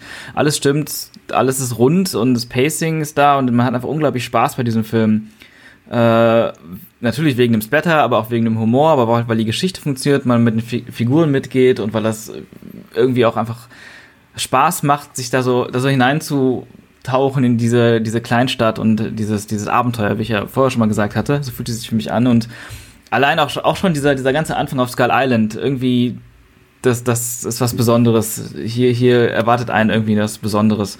Und ja, unglaublich ideenreich. Es ist unfassbar, wie viele Ideen da drin stecken. Und die alle so gut miteinander harmonieren und, und dieses großartige Gesamtwerk ergeben. Und ähm, ihr sagt die ganze Zeit, dass er zeitlos ist und ich glaube auch, der ist wirklich krass zeitlos, auch vor allem wegen diesem ähm, ganzen, ganzen Machart her. Ich habe den natürlich jetzt lange nicht gesehen und spreche da nur aus meiner Erinnerung von boah, mindestens zwölf Jahre oder so her. Und ähm, freue mich auch, ich will den unbedingt wieder gucken. Und ich warte eigentlich die ganze Zeit nur auf diesen 4K-Release, aber ich glaube, ich muss mir den doch irgendwie mal von Daniel ausleihen. Ja, kannst du. Vorher. um den nochmal zu gucken, weil ich bin auch wieder richtig heiß drauf geworden. Und ich finde es interessant, dass ich ihn damals so unglaublich geliebt habe und so oft gesehen habe. Und dann irgendwann hat es aufgehört. Und ich glaube, das hat aufgehört, als VHS kein Thema war für mich war, sondern dann DVD. Oder dazwischen noch diese Phase mit der DivX-Film. Und irgendwie, irgendwie hatte ich ihn einfach nicht mehr. Der war dann weg. Das ist dann einfach so in der VHS Vergangenheit verschollen und seitdem habe ich nicht mehr geguckt. Ich glaube, das Problem kriegen wir gelöst. Sehr gut, danke. ja, so äh, großartig und ich würde jetzt mal vier von fünf Sternen geben, habe ich auch bei Letterbox gegeben und mal sehen, vielleicht ändert sich das noch auf fünf, wenn ich ihn nochmal gesehen habe und ein Herz hat er natürlich auch bekommen. Daniel. Ja, also ich kann, ich muss jetzt nicht ziemlich, also ich glaube, ich muss jetzt nicht so viel von dem wiederholen, was die Herren vor mir jetzt gesagt haben. Ich kann mich da wirklich allem anschließen ich kann Sean nochmal versichern, ich verstehe die Angst. Man hat ja natürlich immer diese Nostalgie oder Verklärungsangst, dass man Filme mhm. in, dem, in der Erinnerung einfach, dass die viel besser gewirkt haben und viel, weiß ich nicht, viel schneller oder viel langsamer oder sonst irgendwas waren, viel quälender, viel brutaler, viel lustiger. Mhm. Und ich muss sagen, jetzt nachdem ich Bla äh, Braindead nochmal in den Player geschoben habe aufgrund dieses Podcasts hier, ähm, es ist erstaunlich, wie wundervoll dieser Film immer noch funktioniert, wie schnell er voranschreitet, wie wenig Längen er sich erlaubt oder, oder Ruhephasen er sich erlaubt. Und wenn ich das jetzt mal vergleiche, zum Beispiel mit aktuellen, ja, weiß ich nicht, vielleicht Gegenbeispielen. Ein Film wie Psycho Gorman, ja, den ich wirklich sehr in mein Herz geschlossen habe. Aber der ist längst nicht so schwungvoll wie es ein Braindead 20 Jahre vorher gewesen ist. So, oder 30 mhm. Jahre vorher. Und ich finde es nach wie vor, die Tricks sind erstaunlich, das Pacing ist erstaunlich, das Timing ist grandios. Und da hängen so viele Erinnerungen dran. Da ist, da ist so mhm. viel gelebtes, äh, ge gelebte Filmliebe mit diesem Film verbunden, weil für mich war es ja damals noch schwieriger, an das Ding ranzukommen als es, sage ich mal, nur diese normalen Wege gab und noch nicht Divix und so existiert haben. Ähm, ja, also hm. alles, was ihr gesagt habt, plus mein Fazit, nachdem ich den Film jetzt halt nochmal sehen durfte und der einfach so durchgeflutscht ist mit seinen 100, knapp 100 Minuten. Ja. Ähm, das auch, was ich bei Letterbox geschrieben habe, Party's never over, still kicks ass for the Lord. Äh, fünf von fünf Sterne mit Herzen obendrauf. So, ja. Das wäre nice. doch auch ein, auch ein, guter Film eigentlich für so eine, für, für den Filmclub im Savoy, wenn er mal wieder frei Das wäre, das wäre Das wäre die Party des Jahrhunderts, ja. oh, da wäre ich aber ganz, ja. ganz vorne mit dabei, ey. Da würde ich mich direkt in die erste Reihe legen und sagen, badet mich. das ist halt so das Geile, dieser Film. 4D-Kino, der perfekte Film fürs 4D-Kino eigentlich. Also, wenn du halt vorher schon Horrorfan warst, bevor du Braindead gesehen hast und wenn du immer auf der Suche warst nach irgendwie, keine Ahnung, Gemansche, Gekröse, Gesplätter und, und Blutschwelle und Blutduschen oder wie es damals Blutbäder, hm. dann gibt dir Braindead so viel. Ja, der gibt so viel zurück für die Zeit, die du in ihn investierst. Und, und, und es ist so dieses, keine Ahnung, das sauberste Gwar-Konzert, was du wahrscheinlich erleben kannst. So. ja. mm. Guter Vergleich. Ja. ja. Ja, ich habe tatsächlich dann äh, wirklich nichts mehr äh, beizusetzen, deswegen habe ich euch auch heute mal den Vortritt gelassen. Also äh, für mich, äh, ich habe ja eben heute tatsächlich mal die Sonderrolle, weil ich den Film eben tatsächlich eben letztes Jahr zum ersten Mal gesehen habe. Aber das spricht eben nur komplett für den Film, dass er mir so gut gefallen hat, obwohl es überhaupt nicht mein Subgenre eigentlich ist oder nur sehr begrenzt. Aber der Film ist tatsächlich wirklich witzig und das macht ihn so besonders. Er ist nicht einfach nur albern oder überdreht, sondern er ist auch wirklich witzig. Er hat, Daniel hat es eben gesagt, er hat ein super Pacing, er ist von der ersten bis zur letzten Sekunde eigentlich durchgängig unterhaltsam, hat durchgängig ein enormes Tempo drauf.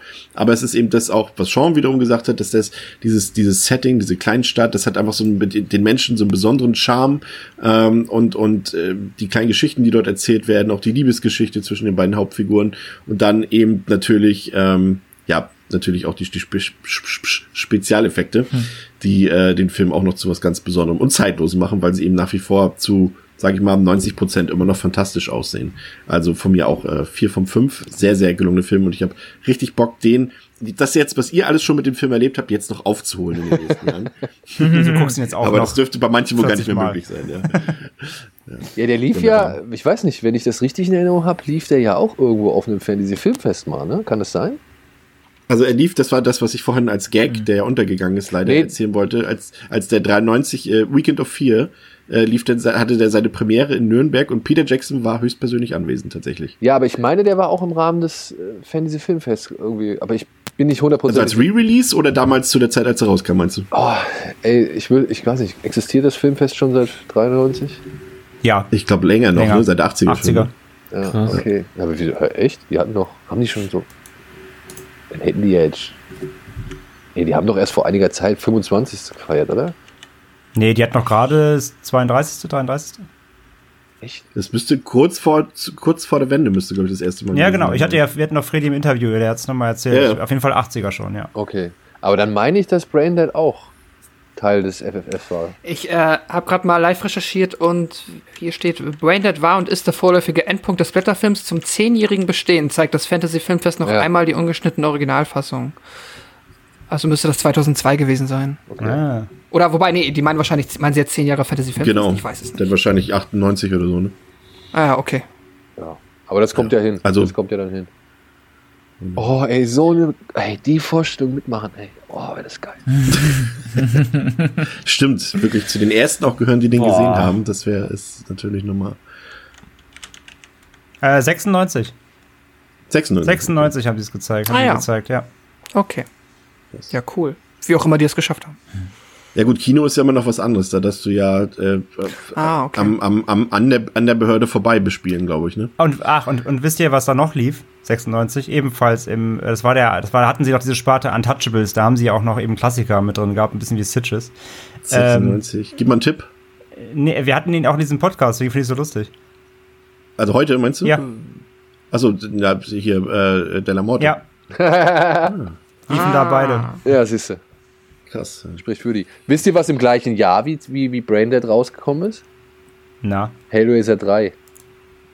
Oh Gott. Stimmt, ja, ja war auch 92, ja. Und, und da muss ich eben an. Candyman ich auch? Und da muss ich an was denken, was Pascal eben gesagt hat, ne? Von wegen das Budget so. genommen und das Maximum ausgereizt und so. Hellraiser 3, der war ja schon fast fertig. Und dann haben sie gesagt, ja, nee, komm, da fehlt noch ein bisschen was. Und dann hat er ja nochmal extra Budget bekommen um eben diese Disco-Szene zu, zu drehen, die ja wirklich so mit das Einzige ist, was so richtig ja mal exzessiv ist an Hellraiser 3, also wo mal wirklich ein bisschen was passiert. Ja, das stimmt. Übrigens, äh, wie er ihn sechs, also 96 konnte das FFF den zeigen, weil er noch nicht, in die, weil er noch nicht beschlagnahmt war. Der wurde 99 ah. beschlagnahmt. Ach krass, das spannend. Ah, nämlich auch, nämlich erst durch auf, die ersten DVD-Auflagen. Aufgrund ne? der Astro-DVD, ja. Ja, stimmt. Vorher war der noch nicht äh, beschlagnahmt. Spannend. Interessant. Also er, er, war, er, war, er war knapp sechs Jahre frei zugänglich in Deutschland, ja. oh. Ich weiß noch, sieben, Vor allem 97 ist so eine meiner jüngsten ähm, Fantasy-Filmfest-Erinnerungen. Das war das Jahr, in dem, glaube ich, Cube da war. Kann das sein? Cube 1997? Müsste zeitlich passen, ja. ja. Das, ist, das, das weiß ich noch. Ich meine, da, da waren meine ersten Gehversuche auf dem Fantasy-Filmfest. War das damals bei dir wo im Frankfurt? Frankfurt, ja, ja, genau. Ja. Da war das einmal, also das war normalerweise immer im Turmkino, aber es war auch einmal in dem in so einem Multiplex-Kino etwas vor Frankfurt und das war näher für mich zu erreichen. Da waren wir auch da. Da habe ich Cube gesehen, das weiß ich noch. Mensch, geil. Fand ich auch geil früher. atmosphärisch? Äh, Kann man das so heute vergleichen mit dem Fantasy-Filmfest? Nein, Oder war das damals- komplett anders? damals- mehr Underground? Damals war das noch Stimmung.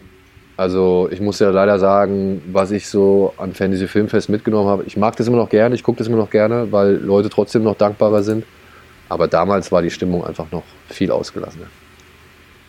Mehr Party, Ja, ne? mehr Party. Also jetzt nicht unbedingt bei sowas wie Q, aber halt schon bei den entsprechenden Filmen so. Ja, das stimmt schon. Wenn ich so, ich weiß, was jetzt, letztes Jahr war Furies, hätte ich gedacht, bringt irgendwie die, die Masse zum Kochen, aber war ja auch nicht der Fall. Und was war das dieses Jahr noch, André? Da war doch auch, irgendein, nee. Also ich hätte, gar, das? ich hätte ja gehofft, bei Psycho Ja, PG. Gorman äh, geht Genau. ein bisschen Party ab. Bei, bei VfW war so ein bisschen Gelächter. Stimmt, zumindest. stimmt, stimmt, ja. Der war stimmungstechnisch ganz okay. Ja, aber, aber es ist kein Vergleich. Also es ist keine tobende, tobende Menge, die irgendwie ausrastet. Es ist irgendwie nicht mehr die Zeit dafür, habe ich das Gefühl. Ah, vielleicht liegt's aber auch an, an der Location. Also Savoy ist ja super, aber vielleicht ist es dafür auch das Falsche jetzt zumindest hier in Hamburg. Also ich weiß zum Beispiel in Berlin, also hier in Hamburg ja glaube ich auch, gibt's ja auch noch so ein paar so Kinos, die wirklich noch Richtung Bahnhofskino gehen und wo die Leute dann auch wirklich zwischen den Sitzreihen noch während des Films laufen und mit Flaschen werfen und mit äh, Schinken durch den Saal und so weiter. Also ich glaube, äh, ich glaube einfach, das Ambiente ist das Falsche dafür. Ja, aber- Weil das Savoy-Publikum ist ja, glaube ich, schon relativ anspruchsvoll, würde ich mal behaupten. Also hier in Hamburg habe ich die ersten Fantasy Filmfests im Grindel-Kino und im Cinemax Dammtor erlebt. Und im Cinemax Dammtor weiß ich noch, da habe ich zum Beispiel Freddy vs. Jason gesehen. Und das war Party. Das war wirklich, das war echt Spaß. Geil. Weil da hat der Film einfach drei Sterne besser gewirkt. So. Also, ich, ich finde den jetzt nicht wirklich vollkommen schlecht so, aber der war halt wirklich, das war ein, einfach ein geiles. Erlebnis. Vielleicht macht es da aber eben auch die, ja, die ikonischen Charaktere aus, ne, weil das entsprechende Publikum dann auf jeden Fall eingestimmt ist schon. An- André, teaser dich nicht an, wir haben einen Hörer, der jetzt weint, weil wir wieder nicht über Freddy vs. Jason ausführlich Ja, reden. kommt dieses Jahr. Warum nicht? Äh, weil wir, wir haben ja schon die, die, die Freitag-Reihe durch und die Nightmare-Reihe durch, aber wir haben das, das Aufeinandertreffen und die Remakes bisher noch ausgelassen für einen späteren Zeitpunkt. Und äh, da gibt's jemanden äh, in der Hörerschaft, der sich da äh, sehr, sehr doll drauf freut. Und wenn wir das jetzt schon wieder anteasen und jetzt wieder ein Jahr lang nicht machen, dann Also, falls ihr Motivation braucht, ich wäre dabei. Ich hätte Bock. Den habe ich auch schon lange nicht mehr gesehen. Ja. Dann ist das schon eingeplant. Ja, und also wenn ihr, das ist eine gute Warten. Überleitung, wenn ihr wissen wollt, worüber wir in den nächsten Wochen noch reden, schaut doch in die aktuelle Deadline, da könnt ihr unseren Sendeplan sehen. Und ich moderiere das Ganze jetzt ab und bedanke mich ganz herzlich bei Daniel und bei Sean, dass ihr dabei gewesen seid. Gerne wieder, wenn ihr wollt. Ey, lieben gerne. Ja, sehr Lieben gerne. Immer gerne. Und äh, du leist dann schon noch die DVD aus, damit er das seine Kindheitserinnerungen nochmal nachholen kann. Natürlich. Und wir hören uns in der nächsten Woche wieder bei Devils and Demons. Vielen Dank, dass ihr zugehört habt. Und ja, bis zum nächsten Mal. Auf Wiederhören. Ciao. Macht's gut. ciao, ciao. Ciao. Tschüss.